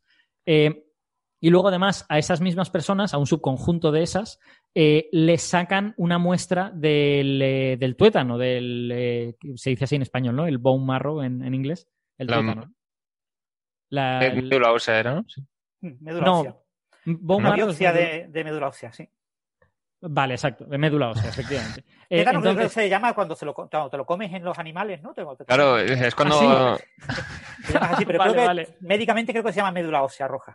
Vale, pues, pues vale, pues médula ósea. Que por cierto, yo no sé cuánto daño hará que te saquen una muestra de médula ósea, ¿no? pero, pero no, no, me- no hace mucho daño. ¿No? Bueno, Pero un pues, poco, pero dicen que es aguantable. Vale, me lo dicen por, pa- lo dicen paquetones, pero... me alegro por las 19 personas a las que, a las que les han sacado médula ósea en este artículo. Eh, bueno, y básicamente lo que se sabe es que cuando tú pasas la enfermedad, pues se generan toda una serie de células que producen anticuerpos y después, cuando la enfermedad ya ha pasado, esas células siguen en el cuerpo un tiempo, pero al final se mueren y por eso los anticuerpos bajan. Pero si se genera memoria, esa memoria queda almacenada en la médula ósea. ¿Vale? Entonces, por eso le han hecho, eh, le han extraído médula ósea a estas personas para ver si en esa médula ósea había células que respondían a los antígenos del SARS-CoV-2 y han encontrado que en la mayoría de las personas sí. O sea, creo que han hecho eh, 19 extracciones y en ellas en 15 han encontrado células que sí respondían y en 4 no han encontrado. Eh, entonces, bueno, es interesante porque nos... Yo no diría que disipa las dudas de que la inmunidad sea de buena calidad o sea duradera, pero sí que nos dice que por lo menos no es una inmunidad que desaparece al cabo de cuatro meses, sino que al cabo de un año sigues teniendo células inmunes que responden al SARS-CoV-2 y que son capaces de reactivarse, ¿no? Sea por una vacuna o sea de, de alguna otra manera. Y yo creo que eso es buena noticia, ¿no? A nivel de, de que tengamos una vida un poco más sencilla en las siguientes etapas de la pandemia. Sí, yo quisiera recordar una cosa que fue una gran noticia en su momento, eso fue como en abril o por ahí, en abril del año pasado, en el año 2020. Y es cuando hicieron el, el famoso, eh, este tipo de análisis, pero con eh, suero y pacientes del SARS, de pacientes que el SARS estuvo entre noviembre de 2002 y abril de 2003. Y claro, en abril de 2020 habían pasado 17 años. Entonces comprobaron si les quedaban anticuerpos y sobre todo eh, con, est- con este tipo de, de células de son unos experimentos en los que eh, por eh, ¿cómo le llaman? citología o así. Eh, bueno, el- el- el- los experimentos de comprobar la inmunidad celular son experimentos más complicados, ¿no? Que, que lo de comprobar la inmunidad humoral. La inmunidad humoral son los anticuerpos, entonces ver los famosos IgG, IgM, etcétera. Entonces, los anticuerpos son proteínas eh, y tú estás, tu cuerpo está constantemente generando anticuerpos porque tú constantemente estás siendo atacado. Entonces, si tú no tuvieras un mecanismo de destrucción de, de anticuerpos en tu cuerpo, pues tu sangre, pues con 20, 30 años, estaría llena de anticuerpos, formarías coágulos y te morirías. Ostras. Entonces, los anticuerpos, por obligación, si una persona con mi edad está viva, es porque yo estoy constantemente destruyendo anticuerpos. Ajá. De los anticuerpos es normal que tengan una curva de, de ascenso, de bajada, que haya una bajada relativamente rápida cuando tú ya no tienes la infección, para que tu cuerpo pueda generar anticuerpos para otras cosas, ¿no? Sin generar problemas. Y después, pues, hay una cierta caída lenta. Esa caída lenta podría estar provocada en enfermedades como esta infección, en la que eh, la, inf- la- la enfermedad no ha sido contenida, la epidemia no ha sido contenida. Entonces, los enfermos siguen en contacto con el virus. Hmm. Los que han pasado la COVID no están libres de contactar y ya no se relacionan con nadie que pueda tener virus. Pueden ser contagiados. Entonces, de vez en cuando pues, se mantienen unos ciertos niveles porque la pandemia está, está existente. ¿no? Pero claro, la clave, tanto de la eh, inmunidad obtenida por pasar la enfermedad como de la inmunidad adquirida, eh, la inmunidad adaptativa adquirida por las vacunas, es la memoria inmunitaria. O sea, lo que queremos con las vacunas y con pasar la enfermedad es que nuestro sistema inmunitario recuerde. La memoria inmunitaria es complicada de explicar, pero resumiéndola mucho, eh, se almacena en los linfocitos B. Hmm. Los linfocitos B de memoria. Hay varios tipos de linfocitos B. Y estos acaban situados en ganglios linfáticos y en la médula ósea roja, que es donde se encuentran las células madres que producen la- las diferentes familias de células que hay en sangre. ¿no? Son, son, se encuentran esas células madres. Y ahí aparecen esos, esos linfocitos B que eh, producen, pueden producir eh, clones eh, que sean capaces de fabricar los anticuerpos. Entonces, tú tienes ahí almacenado pues, una pequeña, un pe- una, una serie de representantes de los que se acuerdan de cómo combatir al patógeno para que cuando te infectes con el patógeno hay una serie de eh, linfocitos T que son los que, eh, digamos, reconocen al patógeno rápidamente. Hay, hay una respuesta innata, inmun- inmunitaria innata, que es una respuesta rápida, que es matar a todo, a, a todo, sin mirar, sin miramientos, ¿no? Y después está la, la respuesta inmunitaria adaptativa, que es un poquito más lenta, que mira a lo que mata. Y dice, no, no, a ti sí te tengo que matar, a ti no, para evitar confundir y, y producir más daño. Entonces, en esa respuesta inmunitaria, pues hay una, unos eh, linfocitos T que detectan que es necesario recordar eh, posible memoria inmunitaria y entonces ayudan a que se active el mecanismo de recordatorio de memoria. Eso lleva un tiempo, ¿vale? Eso no ocurre instantáneamente, eso puede ocurrir en, en horas y en días, ¿no? Entonces, eh, la ventaja de tener una memoria inmunitaria eh, de largo tiempo, adquirida por una vacuna, claro, hay vacunas que tú recuerdas, tu memoria inmunitaria la recuerdas para toda la vida. Y hay vacunas que periódicamente te tienen que volver a vacunar. Qué sé, el tétanos. Todos nos ponen las vacunas del tétanos en, la, en las vacunas de niños, porque los niños, pues es muy fácil que necesiten la vacuna del tétanos. Pero después de adultos solo nos lo ponen en caso de que haya habido riesgo. ¿Eh? Te, cortas con un cable oxidado en, el campo y pues te recomiendan que te pongas la, la vacuna ¿no? del tétanos. Eh, esas son vacunas que duran menos, duran un año y medio, dos años. Entonces, eh, eh, hay que recordarlo, porque el sistema inmunitario tampoco tiene una memoria infinita, tampoco puede recordar todo, entonces recuerda ciertas cosas. ¿no? Entonces, ¿qué pasa con los coronavirus? ¿no? Con, eh, con los coronavirus del resfriado, lo que pasa es que se han, se cree, no, no se sabe, ¿no? Ya lo hablamos también en un programa de Coffee Break, creo que lo comentaste Sí. tú, Alberto, ¿no? El tema de la, de la posible evolución que han tenido estos coronavirus, que ahora causan algo parecido a un resfriado. Son diferentes tipos de resfriado. Resfriado es una palabra muy genérica que involucra muchas cosas muy distintas, ¿no? Y, y entonces se, se, piensa que estos eh, coronavirus eh, provocaron epidemias en su momento, en el pasado, y poco a poco se han ido eh, convirtiendo en más infecciosos y menos, eh, menos severa la enfermedad que producen. ¿no? Menos virulentos. ¿no? Menos virulentos. ¿no? Entonces, en ese proceso, que es un proceso de mucho tiempo, acaban convirtiéndose en enfermedades básicamente de los pequeños, de los que no tienen anticuerpos. ¿Eh? Uh -huh. y que no tienen memoria inmunitaria. Entonces, conforme vamos siendo adultos, vamos teniendo una memoria inmunitaria, entonces estos coronavirus van evolucionando, van cambiando, van mutando, pero eh, nuestra memoria inmunitaria es capaz de luchar contra ellos y hacer que la enfermedad sea leve, ¿no? incluso aunque ellos vayan teniendo variantes. ¿no? Entonces, nos afectan poco esas variantes. Entonces, ese es la, la, la, el futuro probable del SARS-CoV-2. ¿no? Hmm. Pero claro, el SARS-CoV-2 no debemos de compararlos con los coronavirus del resfriado, que algunos son alfa coronavirus, otros son beta coronavirus, este es un beta coronavirus.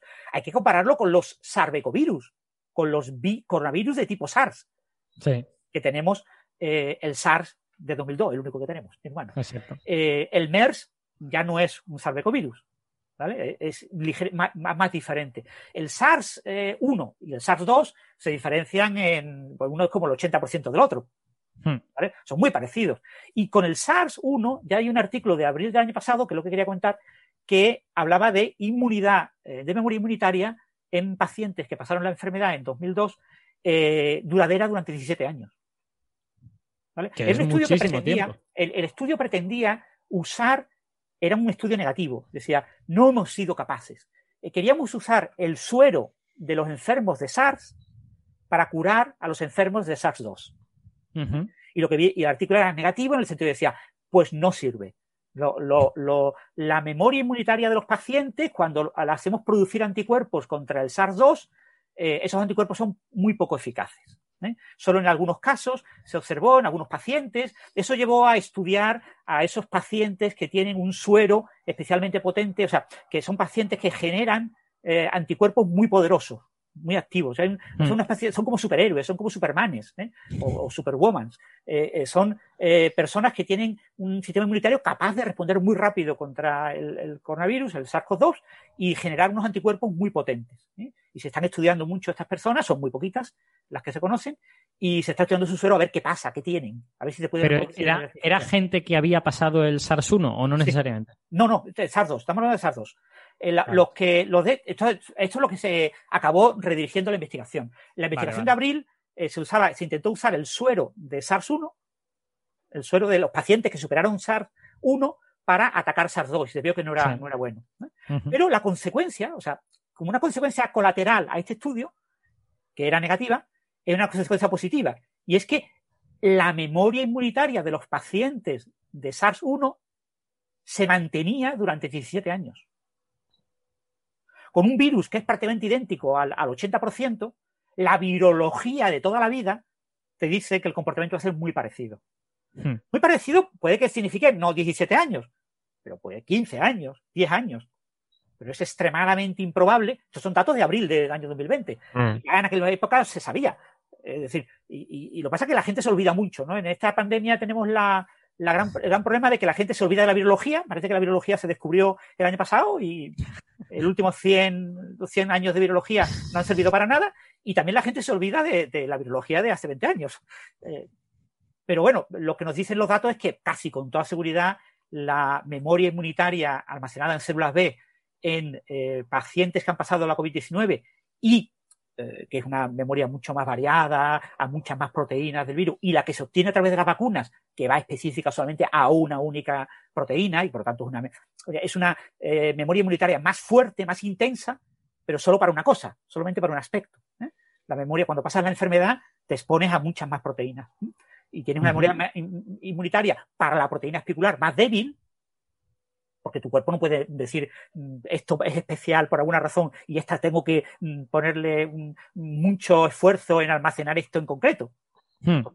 Tienes que almacenar todo lo que ves. Y lo que has visto es proteína N, la, la nucleocápside, las dos proteínas de membrana, la E y la N, aparte de la S, etcétera. O sea, eh, eh, tienes una memoria mucho más variada y por lo tanto menos intensa. ¿eh? Eh, tú repartes los recursos entre muchas más cosas. Pero aún así, eh, la, memoria, cuando metes una vacuna a una persona que ha pasado la COVID, lo que hace es reforzar su memoria inmunitaria para la espícula. Lo que logra es que tenga prácticamente la misma memoria eh, para la espícula que un vacunado, pero además tiene memoria para otras cosas. Y esa memoria casi con toda seguridad va a durar muchos años. Entonces, lo que pasa es que los estudios de inmunidad celular son muy costosos. O sea, cultivar células es muy costoso. Hacer estos, estudios tipo ELISA, pues se están haciendo, ¿eh? la gente lo está haciendo, pero se está haciendo con 15 pacientes, con 20 pacientes, se están publicando cientos y cientos de artículos, pero cada artículo tiene pues eso, muy poquitos pacientes, porque es muy caro. Hacer y estos, y estos dos no son distintos, ¿eh? estamos hablando de muestras de decenas de personas, o sea, no, no más que eso, son, son muestras que, vamos, nada que ver con lo que se está haciendo. Claro, aquí han, eh, tomado inmunidad, se han tomado suero durante cada tres meses, durante 11 meses eh, desde la infección, probable. ¿eh? Hmm. Eh, cada tres meses han tomado suero y, en los últimos seis meses, dos veces han tomado una biopsia de médula ósea roja. Entonces, la biopsia la han utilizado para la inmunidad celular y en el suero fundamentalmente se han concentrado en inmunidad humoral. Sí. Y, bueno, pues, lo que observan es que la, la inmunidad humoral se comporta, los anticuerpos se comportan como se espera habitualmente durante una pandemia, es decir, un pico intenso, una bajada intensa y después una bajada mucho más lenta, con un comportamiento más o menos estacionario hasta que desaparezca la epidemia. Eso es lo que nos dice la virología que tiene que ocurrir, eso es lo que nos muestra este artículo, eh, acorde con lo que se espera. No hay ningún tipo de sorpresa. Y en cuanto a la inmunidad celular, aparentemente los linfocitos B que se han extraído de estas muestras, de esa biopsia. Esto es bastante complicado, el cultivar bien esos linfocitos B, y porque, claro, ahí tienes muchos linfocitos B, ¿vale? O sea, el cuerpo almacena en la médula roja muchos eh, linfocitos contra muchas cosas. ¿vale? Sí. Porque nuestro cuerpo está luchando constantemente contra cosas y constantemente almacenando memoria inmunitaria. Pero bueno, el, el- los pocos que se han podido obtener, eh, ya digo, lo como tú comentabas, en varios pacientes no se ha obtenido ninguno, pero eh, una concentración suficiente para, para poderlos cultivar. En esos cultivos se ha visto que también se mantiene la inmunidad. Es decir, si tú estudias durante 11 meses y ves que la memoria inmunitaria se mantiene, si tú tienes un coronavirus muy parecido que has podido estudiar durante 17 años y has visto que la inmunidad inmunitaria, eh, la memoria inmunitaria se mantiene, pues bastante razonabilidad, dentro de 15 años la inmunidad eh, contra esta enfermedad también se mantendrá. Eso es lo que nos dice la, la virología. No existe ninguna razón especial, eh, salvo obviamente que varíe muchísimo, pero es que los coronavirus no varían mucho. No, exacto. Y varios estudios de la evolución eh, actual observada con las variantes de este coronavirus indican que su comportamiento es muy parecido al de otros coronavirus, ¿no? Tiende a ser más infectivo y, y menos virulento. Sí, yo, ah, yo creo efectivamente que no hay sorpresa enorme en estos artículos, pero que vamos, que es un estudio que había que hacer de alguna manera. Y, y creo que la ciencia progresa de esta manera, ¿no? Progresa con cosas que parecen razonables y que se van comprobando más o menos. Lo raro es lo otro, ¿no? Lo raro es que algo parece razonable y sucede todo lo contrario, ¿no? Y habitualmente cuando eso pasa, tienes que encontrar una razón muy de peso para justificarlo. Y a medida que vamos acumulando evidencia, con el SARS-CoV-2, pues lo que vemos es que es un coronavirus similar a otros coronavirus conocidos, en particular muy similar al del SARS-1, y por lo tanto vamos comprobando poco a poco que sus propiedades se parecen a las del SARS-1 en, en muchas cosas. Y esto está bien, ¿no? De alguna manera. Y, y estudios como este ya se han hecho varios. Ya, sabes, o sea, este tipo de noticias son una noticia que está surgiendo cada dos o tres meses cuando se publica en una gran revista un estudio de este tipo, porque estos estudios lo está haciendo mucha gente, sobre todo de hospitales. ¿no? Sí. Eh, acumulan, el, o sea, guardan el suero, en, lo congelan o lo mantienen en refrigerado para poder hacer ese tipo de estudios durante un cierto tiempo y, y como tienen más contacto con, con, los pacientes, como hay mucha gente con COVID persistente que retorna al hospital después de haber pasado. O sea, que este tipo de estudios se están publicando de manera habitual prácticamente todos los meses. ¿no? Lo que pasa es que, claro, conforme van pasando los meses, pues lo que era un estudio que era se mantiene durante tres meses. Eso el siguiente es. estudio se mantiene durante seis meses. El siguiente Claro. estudio se mantiene durante ocho meses. El siguiente estudio se mantiene durante once meses. Este ya hablaban Sí. en alguna noticia de prensa un año. Bueno, lo han probado durante once meses. Exacto.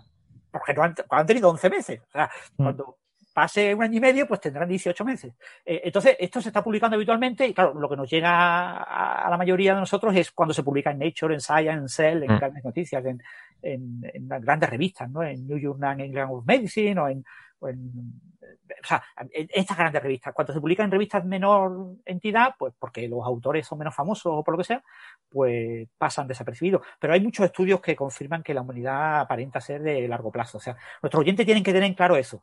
Eh, el que ha leído más de un estudio de este tipo, que yo puedo haber mm, leído por encima, yo no soy experto, yo no voy a los detalles de metodológicos ni nada por el estilo, yo me lo leo un poco por encima. Yo puedo haber leído perfectamente más de 50 artículos sobre este tipo en el último año y medio. O sea, esto se está constantemente eh, incrementando la, la, la cantidad de meses en los que se mantiene la, la, la- la carga de anticuerpos y, todos muestran más o menos resultados muy parecidos, ¿no? La famosa curva esa de IgG, IgM, etcétera, para ver cuando nos hacíamos la prueba serológica, cuando estábamos enfermos, cuando estábamos eh, eh, presintomático, para, eh, pues todo eso son cosas que se publicaron ya hace muchísimos meses, más de un año. Pero Francis, curiosamente, tarda en difundir la información a la gente. ¿eh? Quiero decir, seguramente es porque eh, nosotros estamos habitualmente leyendo este tipo de cosas y, y efectivamente como que todo va encajando, ¿no? Es en plan de, ah, vale, exactamente lo que hace un año pensábamos tal y cual. Pero yo tengo amigos que son físicos y que están semi interesados en este asunto y que hace dos semanas me volvían a esgrimir lo de, oye, oye, cuidado, que no sabemos si la inmunidad del SARS-2 va a durar mucho o poco.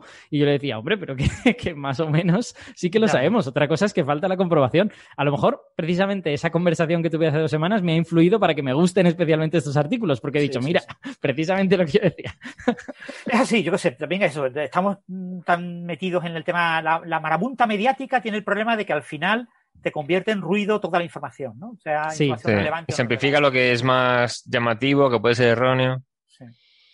Y entonces eso, estás como en un, en como, el, como el ruido, ¿no? Cuando te metes en una habitación, eh, una discoteca, ¿no? Y estás hablando con alguien y, y hay una cantidad de ruido enorme y realmente no escuchas a la persona, pero prestas atención a la persona y eliminas un poco el ruido de fondo. ¿no? Claro. Y, y entonces, ¿qué prestas atención? Prestas atención a lo último que te está diciendo. No Sí. prestas atención a lo que eh, te dijo hace cinco minutos, porque eh, pues eso pasa con esto, ¿no? El- el- Mm. con, la, con las notas de, de prensa y con estas cosas que reciben mucho eco mediático, sobre todo lo que se publica en grandes revistas, es que parece como que es la luz que ilumina el camino y te olvidas completamente de todo lo que había antes. Y, y hay que poner un poco más los pies en la tierra y, y, y ya te digo, yo para los oyentes lo que dejaría claro es eso, que todo apunta a que eh, la vacuna resuelve la epidemia sin problema y, y, que el único problema que tenemos con esta epidemia es que, por desgracia, eh, eh, hay que vacunar a un alto por ciento de la población mundial. ¿no? Sí. Por lo menos un 80% de la población mundial es una barbaridad. O, Sí. o incluso un 70% de la población mundial. Y eso va a costar muchos años. Entonces vamos a estar unos años ahí. Pero que nosotros estamos muy bien con lo Sí, que exacto. la vacuna. Creo que vosotros también, ¿no? Yo tengo primera dosis, es- me, me ponen, a mí me ponen la segunda dentro de Claro, eh, muy jovencitos semana y media. Semana y media. Faltan viejos. semanas o así. Sí. Pero bueno, el, el- todos vamos a estar vacunados de aquí a final de año, ¿vale? O sea, la población española, yo no sé qué porcentaje, pero en menores de 12 años en España hay del orden del 15% de la población y personas incompatibles con la vacuna, pues porque han tenido eh, episodios de anafilaxis, porque han tenido eh, reacciones alérgicas a otras vacunas, porque por, por diferentes razones, pues puede haber un 3-4% de personas. O sea, que estamos hablando de que eh, hay como una bolsa ahí de, mm, pongamos, 16-18% de población que, que no se va a vacunar, salvo que cambien mucho las cosas. Quizá el año que viene se vacunen a los niños, pero todavía no. Pero por encima de 12 años, prácticamente todo el mundo que se pueda vacunar va a estar vacunado eh, Mm. a finales de este año. Bueno, salvo, lo- salvo los que no quieran vacunarse, ¿no? Que yo muy poquita de- gente no va a querer. Es muy poca gente, muy Van a hacer gente. como Macron ha hecho en Francia, ¿no? De decir, pues a los bares solo puedes entrar si enseñas el certificado de vacunación y la gente se va a vacunar. O sea, eh, aquí hay muy poquito movimiento antivacunas. En España hay Sí. muy poquito movimiento antivacunas. Lo que pasa es que lo poquita gente que hay eh, son famosetes de turno que, que aparecen en la televisión. Claro. Sí, O sea, exacto. el eco que está recibiendo Pamies, pero que, que, pff, si Pamies no atrae a nadie. Yo tengo, yo tengo o sea- la mala suerte de tener eh, en segundo grado de, de conocimiento a una persona, ¿no? El padre de un amigo muy bueno mío es antivacunas y este amigo mío vive en, el, en, en- en- en- en la angustia continua, ¿no? Porque encima su padre le bombardea con movidas de antivacunas, ¿no? Su padre pierde cinco segundos en leer una cosa que es un- una basura y él tiene que perder dos horas en refutársela, ¿no? Bueno. Yo soy de la opinión de que no hay que refutárselo, pues eh, hay que aceptarlo y ya está, y decirle, mira, esta es la evidencia. Y mira, yo te, si quieres te explico una vez en la vida, o ya te lo expliqué y no te lo puedo volver a explicar.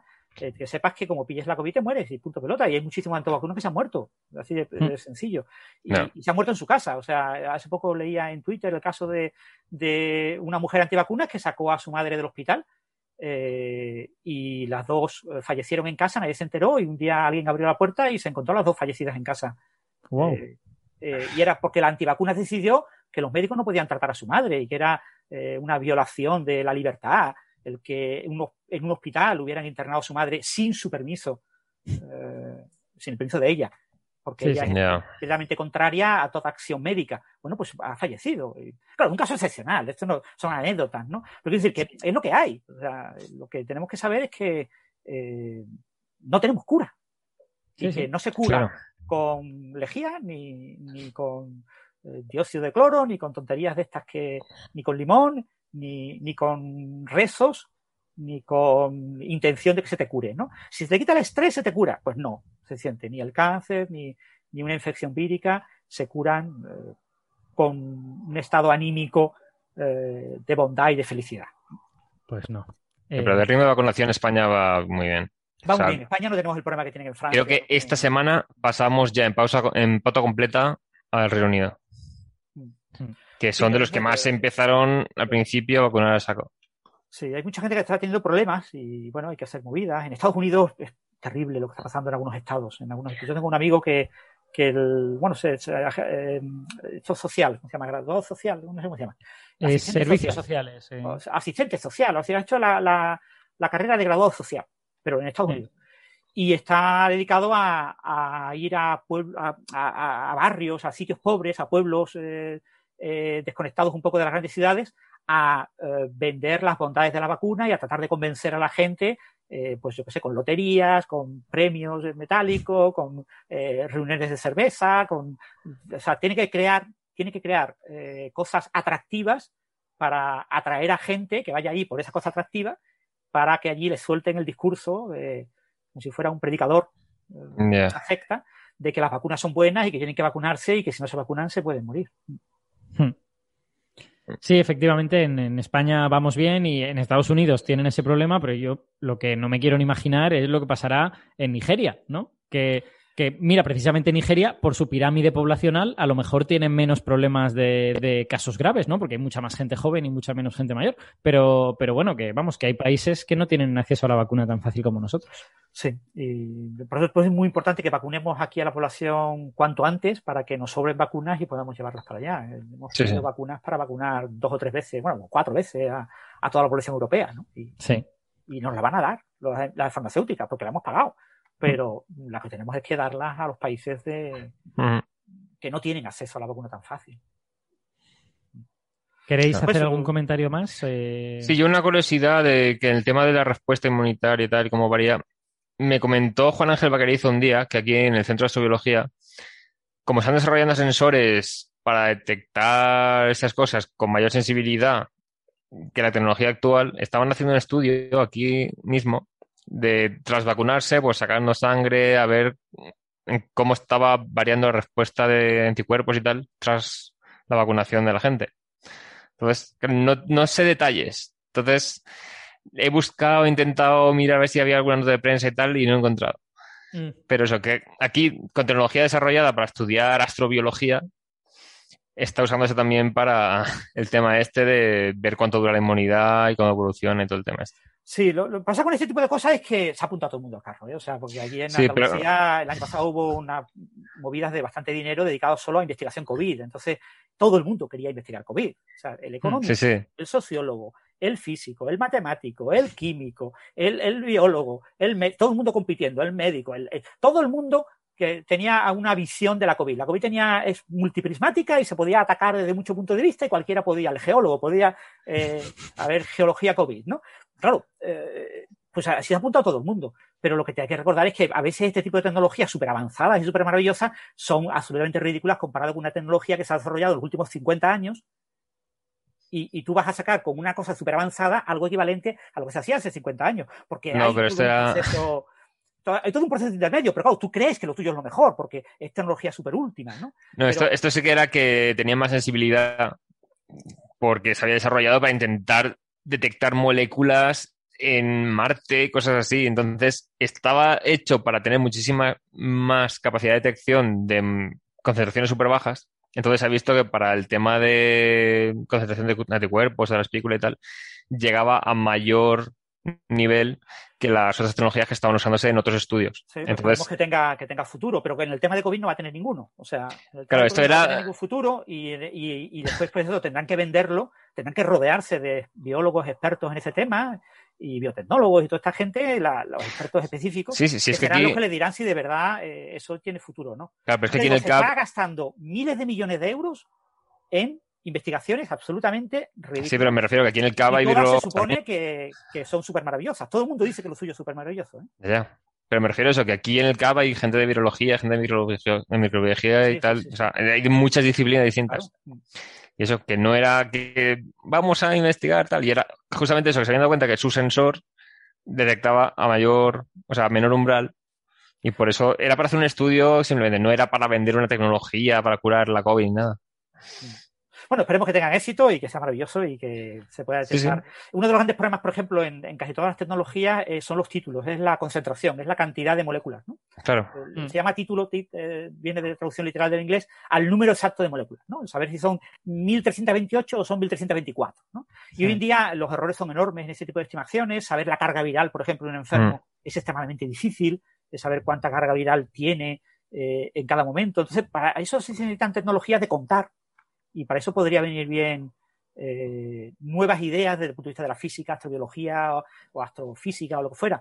Pero mm, ese tipo de cosas, la gente que de verdad lo va a usar solamente lo va a aceptar después de que pase por una serie de fases clínicas. Ya, no, esto era simplemente Para hacer un estudio de- puede requerir decenas de años. O sea, No, pero no, no, no era una cosa de para vender la tecnología, era hacer un estudio con ese sensor en vez de con el sensor que detecta menos. Pero era cosas de que ya se estaban haciendo. Sí, sí. Sí, bueno, por recabar financiación de la que hay disponible. pero bueno, que está maravilloso, me parece maravilloso. Yo no lo dudo y hay que mirar los detalles, pero que en eso está tanta gente haciendo cosas que, que ves una cantidad de, de proof, ¿no? de cosas que son puramente humo y, lo que ves es muy poco conocimiento de los fundamentos. Yo no tengo mucha idea, ¿eh? que yo te quiero decir que yo por razones de los últimos 12 años así, que llevo dando clases a bioquímicos, pues me he tenido que leer los libros de bioquímica que he estudiado los bioquímicos, pero nada más, ¿no? O sea, que yo no he estudiado eso, es por, por poder hablar con los estudiantes de tú a tú, ¿no? Sin que mm. ellos sepan infinitamente más que yo, ¿no? Yo al principio no tenía ni idea.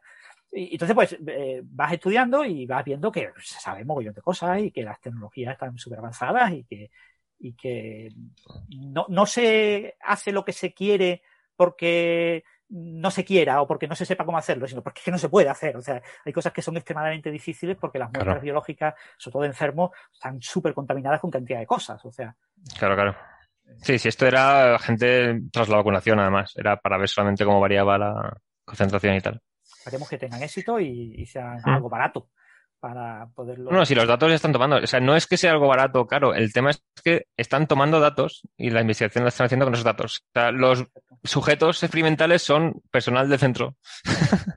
Conforme les iba tocando la edad de vacunación, pues vale, pues cuando te vacunes, el día siguiente ven que te saque sangre porque les hacía falta gente. Y están haciendo estudio aquí. A ver qué sale. Vale, ¿qué os parece si respondemos un par de ah, preguntitas de lo siguiente? Pues vamos con ello. Aquí comienza señales, señales, señales de los oyentes. De los oyentes, de los oyentes, de los oyentes.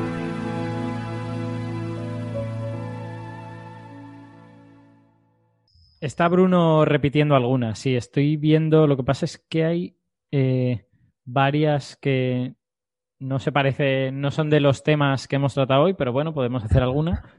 A ver, eh, veo aquí una que a lo mejor a Héctor le hace gracia, que es que eh, para hacer viajes a la Luna no sería más rentable, es de Cristina Hernández, perdón, para hacer viajes a la Luna no sería más rentable un remorcador nuclear en órbita y subir con una cápsula y cohete eh, esto no lo entiendo. Y subir, una... cápsula y cohete menor, subirse y hacer los desplazamientos en el remolcador. Es que eso es lo que se va a hacer con Gateway. O sea, me, menciona la pregunta la estación Gateway.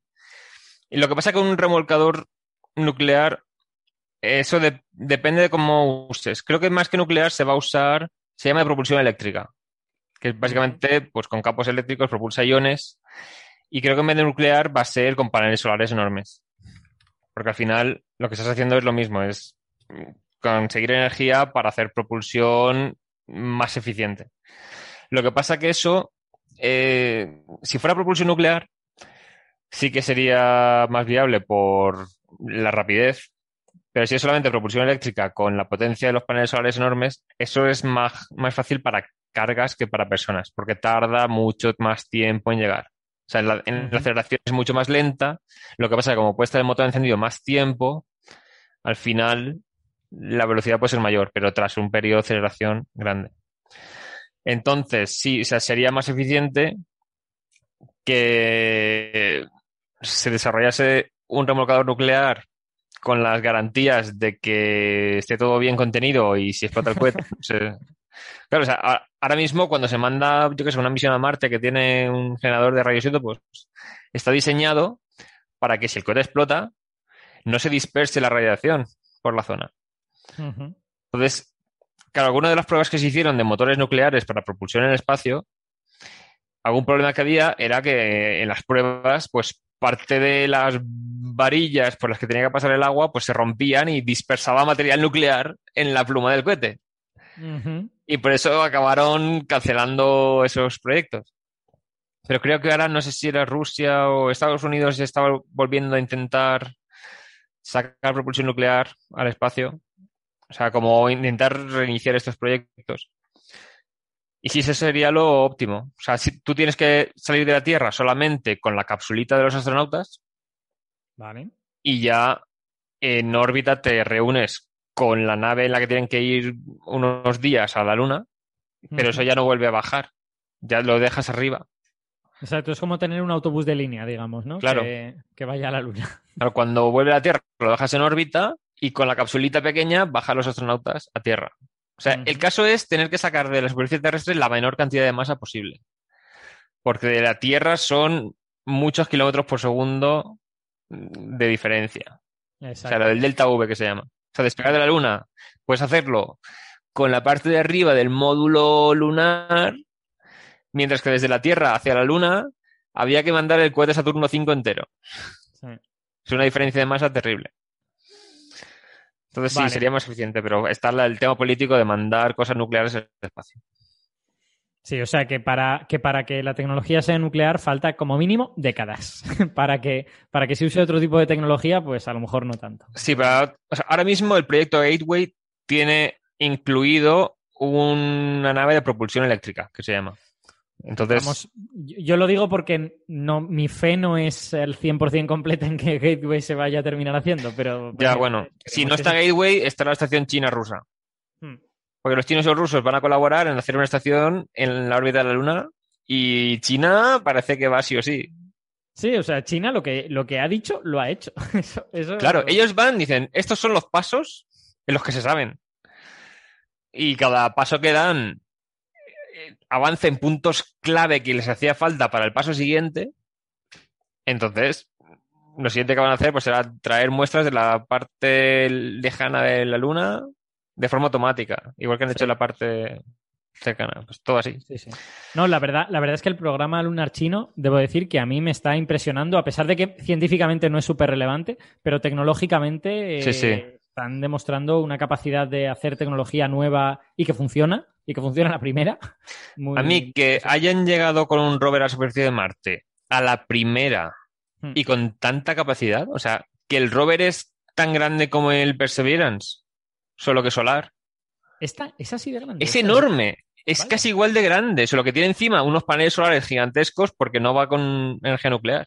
Ajá. Pero también grabó en tiempo real lo de paracaídas y tal, que eso se hizo por primera vez con el Perseverance. Sí. Y China, la primera vez que manda a, a la superficie de Marte una sonda con rover, le sale todo bien. Sí, sí. Ostras. Que No, se han probado verdad- cosas de la Luna y tal, pero van a buen ritmo. Sí, no, no, a nivel, a nivel tecnológico están, Sí. están haciendo un trabajo excepcional, creo Y yo. ahora la estación espacial, el primer módulo parece que está funcionando bien. Mientras que los rusos se mandan el Nauka y está teniendo problemas. Que despegó Ay. ayer, ¿no? Y eh, hay cosas, hay fallos, cos- cosas que no se han desplegado. Ahora estaba teniendo problemas con los motores. Entonces, claro, ese módulo llevaba 20 años desde que se fabricó o más. Eh, Siempre que hay una cosa tanto tiempo en tierra, acaba, está diseñado para lanzarse en el espacio y durar unos años y se va estropeando en tierra si no lo usas. Pero En eso que ya veremos, Rusia, ya veremos. Ru- Rusia de mis amores, que, las cosas le salen regular, en fin. Sí. Pero bueno, si ahora salían con China, pues ya está. A ver, tengo, tengo aquí un par de preguntitas sobre ondas gravitacionales. Una en realidad ya la hemos medio respondido, la, la respondo ahora yo muy rápido, que es que dice Daniel Caballero, eh, ¿cómo con ondas gravitacionales son capaces de calcular la masa de un agujero negro? Pues es lo, bueno, no sé si quieres... No, es que esa la vi antes y saqué el tema y creo que lo, mencionamos bastante, ¿no? Exacto, sí. Eh, por eso lo repito muy rápido, eh, por si acaso. Simplemente em, hay una serie de modelos que te dicen, según la masa y las características de los agujeros negros, cómo es la onda gravitacional que emiten. Entonces, tú lo que haces es ver la onda esa y comparas con un montón de posibles plantillas y pues resulta que te sale la plantilla de 35 y 27 masas solares. Pues esa es... Y con tal spin cada uno y tal. Exacto. Así que esa es la manera. Y hay, bueno, si y queréis, eh, comento un detalle. Eh, en la, la función de dos agujeros negros es uno- una estructura física súper complicada porque tiene muchos parámetros, tiene como 15 parámetros. Mm. Cada agujero negro puede estar rotando, tiene un eje de giro, el sistema binario tiene un eje de giro, eh, eh, hay ángulos respecto a, cada, a la línea de visión, están las masas de cada uno de los agujeros, o sea, hay muchísimos parámetros. Entonces, el problema es que con la onda gravitacional podemos reconstruir algunos parámetros combinados, unos cuatro o cinco parámetros. Entonces, con una onda gravitacional, el- solo el perfil nos da esa información de esos pocos parámetros con cierta incertidumbre y entonces a partir de esos parámetros reconstruimos más o menos las masas. Pero que nadie crea que podemos saber las masas que tenían los agujeros negros de su funcionario, sino tenemos intervalos de masa. ¿eh? Claro. Mm. Y dependiendo de la señal gravitacional concreta, a veces los intervalos son pues una o dos masas por encima, una o dos masas por debajo. Que no, se funciona uno de 30 con otro de 35. Y después te dicen en el otro artículo, no, fue uno de 29 y uno de 36. Y después te dicen, no, ni mentira. Fue uno entre 20 y pocos y 30 y muchos, y otro entre 20 y más y 30 y más. Y 30 y más. Sí. Eso es lo que sabemos. Pero Claro. bueno, le damos un número, cogemos la mediana, el valor mediano, eh, que eh, tiene una distribución de probabilidad asimétrica y tiene un pico por donde esté picada la distribución de probabilidad. Pero tenemos mucha incertidumbre en los parámetros. Hmm. Sí, y eso tiene en parte que ver con el método, o sea, que no es la medida de las masas no es una medida directa, ni mucho menos, ¿no? Es, es una medida realmente muy indirecta, ¿no? A partir de una cosa que tiene que ver con las masas y con otras cosas, tú estimas, ¿no? Entonces, eh, de ahí viene la incertidumbre. Claro, esto mejorará cuando podamos ver la polarización de las ondas gravitacionales, cuando podamos ver muchos detalles que ahora no podemos ver, ¿no? Cuando tengamos con LISA, por ejemplo, el seguimiento de una onda gravitacional durante años, antes de la fusión, Claro. y entonces y después un hueco y después la parte final eh, con los LIGO y compañía. O sea, cuando Sí. tengamos ese tipo de información eh, podremos hacer cosas realmente increíbles ¿no? en la estimación. Pero ahora Mm. mismo tenemos una incertidumbre, unos ruidos tremendos y, y la incertidumbre es muy grande. Vale. Eh, hay aquí otra pregunta que me ha hecho mucha gracia de Silverín, Max Silver, eh, que dice, ¿podría existir una onda gravitacional estacionaria? También dice, ¿podría detectarse? Eh, am- vamos, yo, en- con mi conocimiento de física, las ondas estacionarias habitualmente son ondas confinadas, ¿no? Son Claro. ondas que... ¿Y, y cómo se confina una onda gravitacional? Yo creo que no. Yo- o sea, a, mí, a mí por lo menos no se me ocurre de ninguna manera. No sé si vosotros... Bueno, los, las ondas de probabilidad de los orbitales son ondas estacionarias también. Entonces, a lo pero- mejor, con una masa terriblemente grande y las ondas gravitacionales alrededor, O sea, tendrías que confinar gravitatoriamente la onda gravitatoria. no se me ocurre otra forma. Bueno, en, en última instancia, la- el- los modos B en el fondo cósmico de microondas son Claro, sí. gravitacionales a escala cósmica y están confinadas, ¿no? Están confinadas Vale, Sí, eso sí. en el horizonte cósmico, ¿no? Exacto. Pero sí, la- las ondas gravitacionales normalitas producidas por objetos astrofísicos no se pueden confinar, atraviesan todos los objetos y no, no hay problema. Les podría afectar a muy largo tiempo, pues, yo sé, los supercúmulos galácticos, Claro. sea, así, en su trayectoria a largo tiempo, y por lo tanto, una de las cosas que esperamos poder observar algún día es el efecto del ente gravitacional en Sí. ondas gravitacionales. Eh, tener una fuente de la que veamos varias eh, ondas gravitacionales de manera más o menos simultánea, ¿no? Eso de vez en cuando siempre sale un paper de, hmm, ¿podría ser esto un eco de una onda gravitacional? O sea, siempre están intentando diciendo, a ver si esta es eco de esta otra.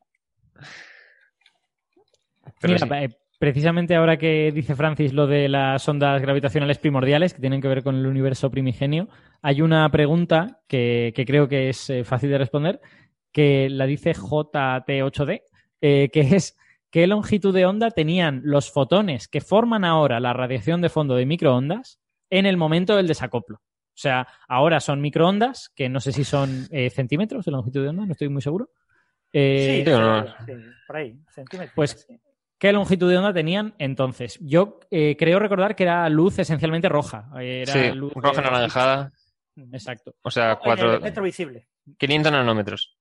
exacto, básicamente. Sí, hay que recordar que eso, que la, el- la, la recombinación ocurrió cuando el universo tenía temperaturas de miles de Kelvin. Sí, 600 Eh, mejor. Acabó más o menos a los 3000 Kelvin y empezó a los 1500, así. Es un proceso que, que dura un cierto tiempo, entre los 150.000 años y los 380.000 años. Siempre hablamos de que parece como que se produjo en, en el 380.000 años todo.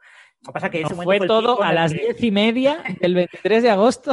del- Entonces, el- en ese proceso, pues eh, hay todo ese tipo de rango de colores, ¿no? Pero bueno, Claro. esos rangos de colores son parecidos a la superficie del Sol, son miles de grados y son régimen visible. O sea, es luz Sí, sí. visible, más o menos rojiza, más o menos anaranjada.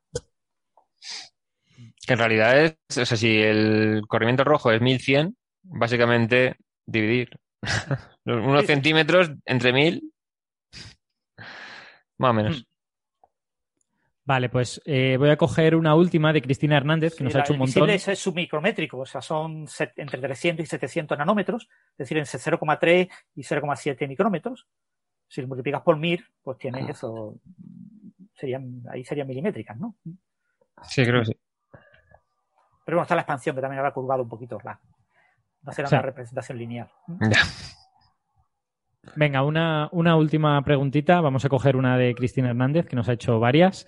Eh, dice, las fluctuaciones de vacío cerca de una partícula real, no virtual, eh, ¿le pueden afectar a cómo está sintiendo el tiempo? Claro, es verdad que eh, si hay fluctuaciones de energía, pues eso afecta a la curvatura del espacio-tiempo y podría afectar. Mi impresión, ahora, ahora me decís vosotros lo que opináis, es que eh, de alguna manera eso ya está integrado. ¿no? Quiero decir, o sea, eh, vivimos en un espacio que es el resultado de esas fluctuaciones de vacío, a esa cosa es a lo que llamamos el espacio-tiempo plano en el que estamos, con lo que yo no esperaría que esas fluctuaciones generen ninguna diferencia respecto al estado normal, en el que ya están esas fluctuaciones, ¿no?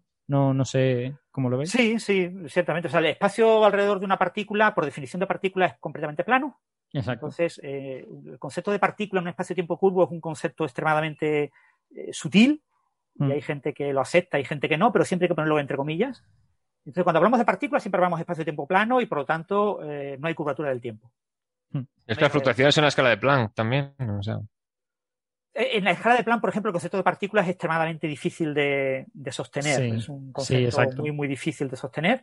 Eh, a la escala de Planck, una partícula, eh, su longitud de onda de Cotto corresponde a, a un agujero negro, con lo que la partícula estaría en una superposición de ser un agujero negro y ser una partícula, con lo que Exacto. ni sería partícula ni sería agujero negro. Sería una cosa así que está como agujereando completamente el espacio-tiempo, una especie de espuma cuántica que hubiera ahí. O sea, es muy difícil sostener ese concepto, ¿no?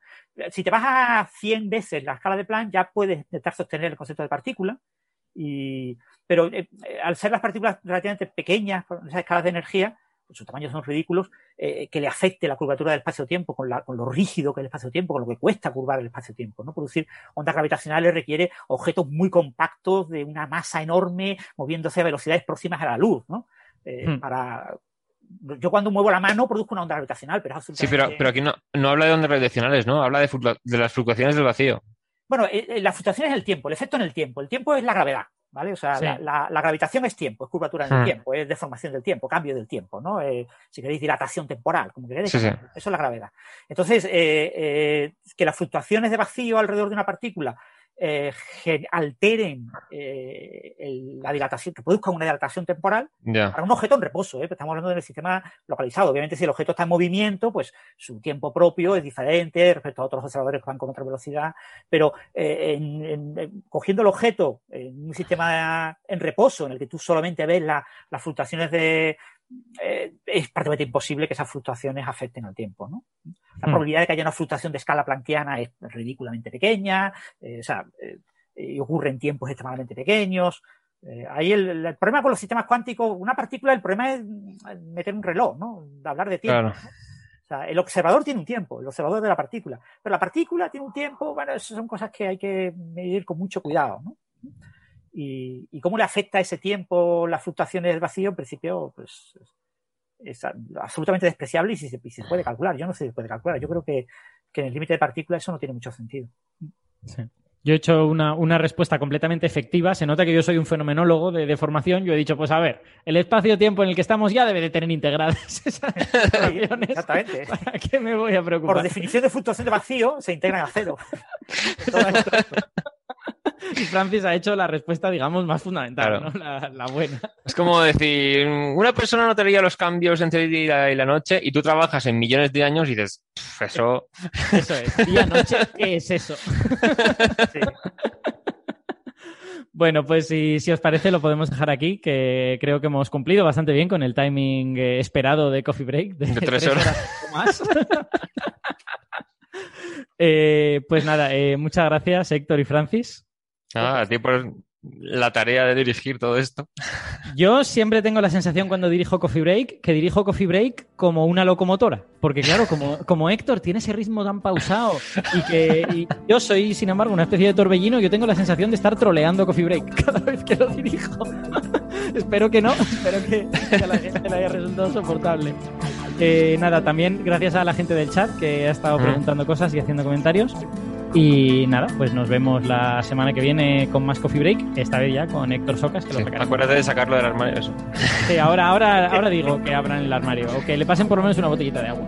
Claro, claro. Pero está en Canarias, eso aguanta más. No le llega tanto calor como aquí. Venga, hasta luego. bueno, pero él es muy alto, el sol le llega antes a él que a nosotros. Ma- Madre mía. Venga, vamos a cortar antes de que, antes de que esto vaya peor. Venga, hasta luego todo Hasta el mundo. luego. Chao, chao. Hasta luego, chao, chao.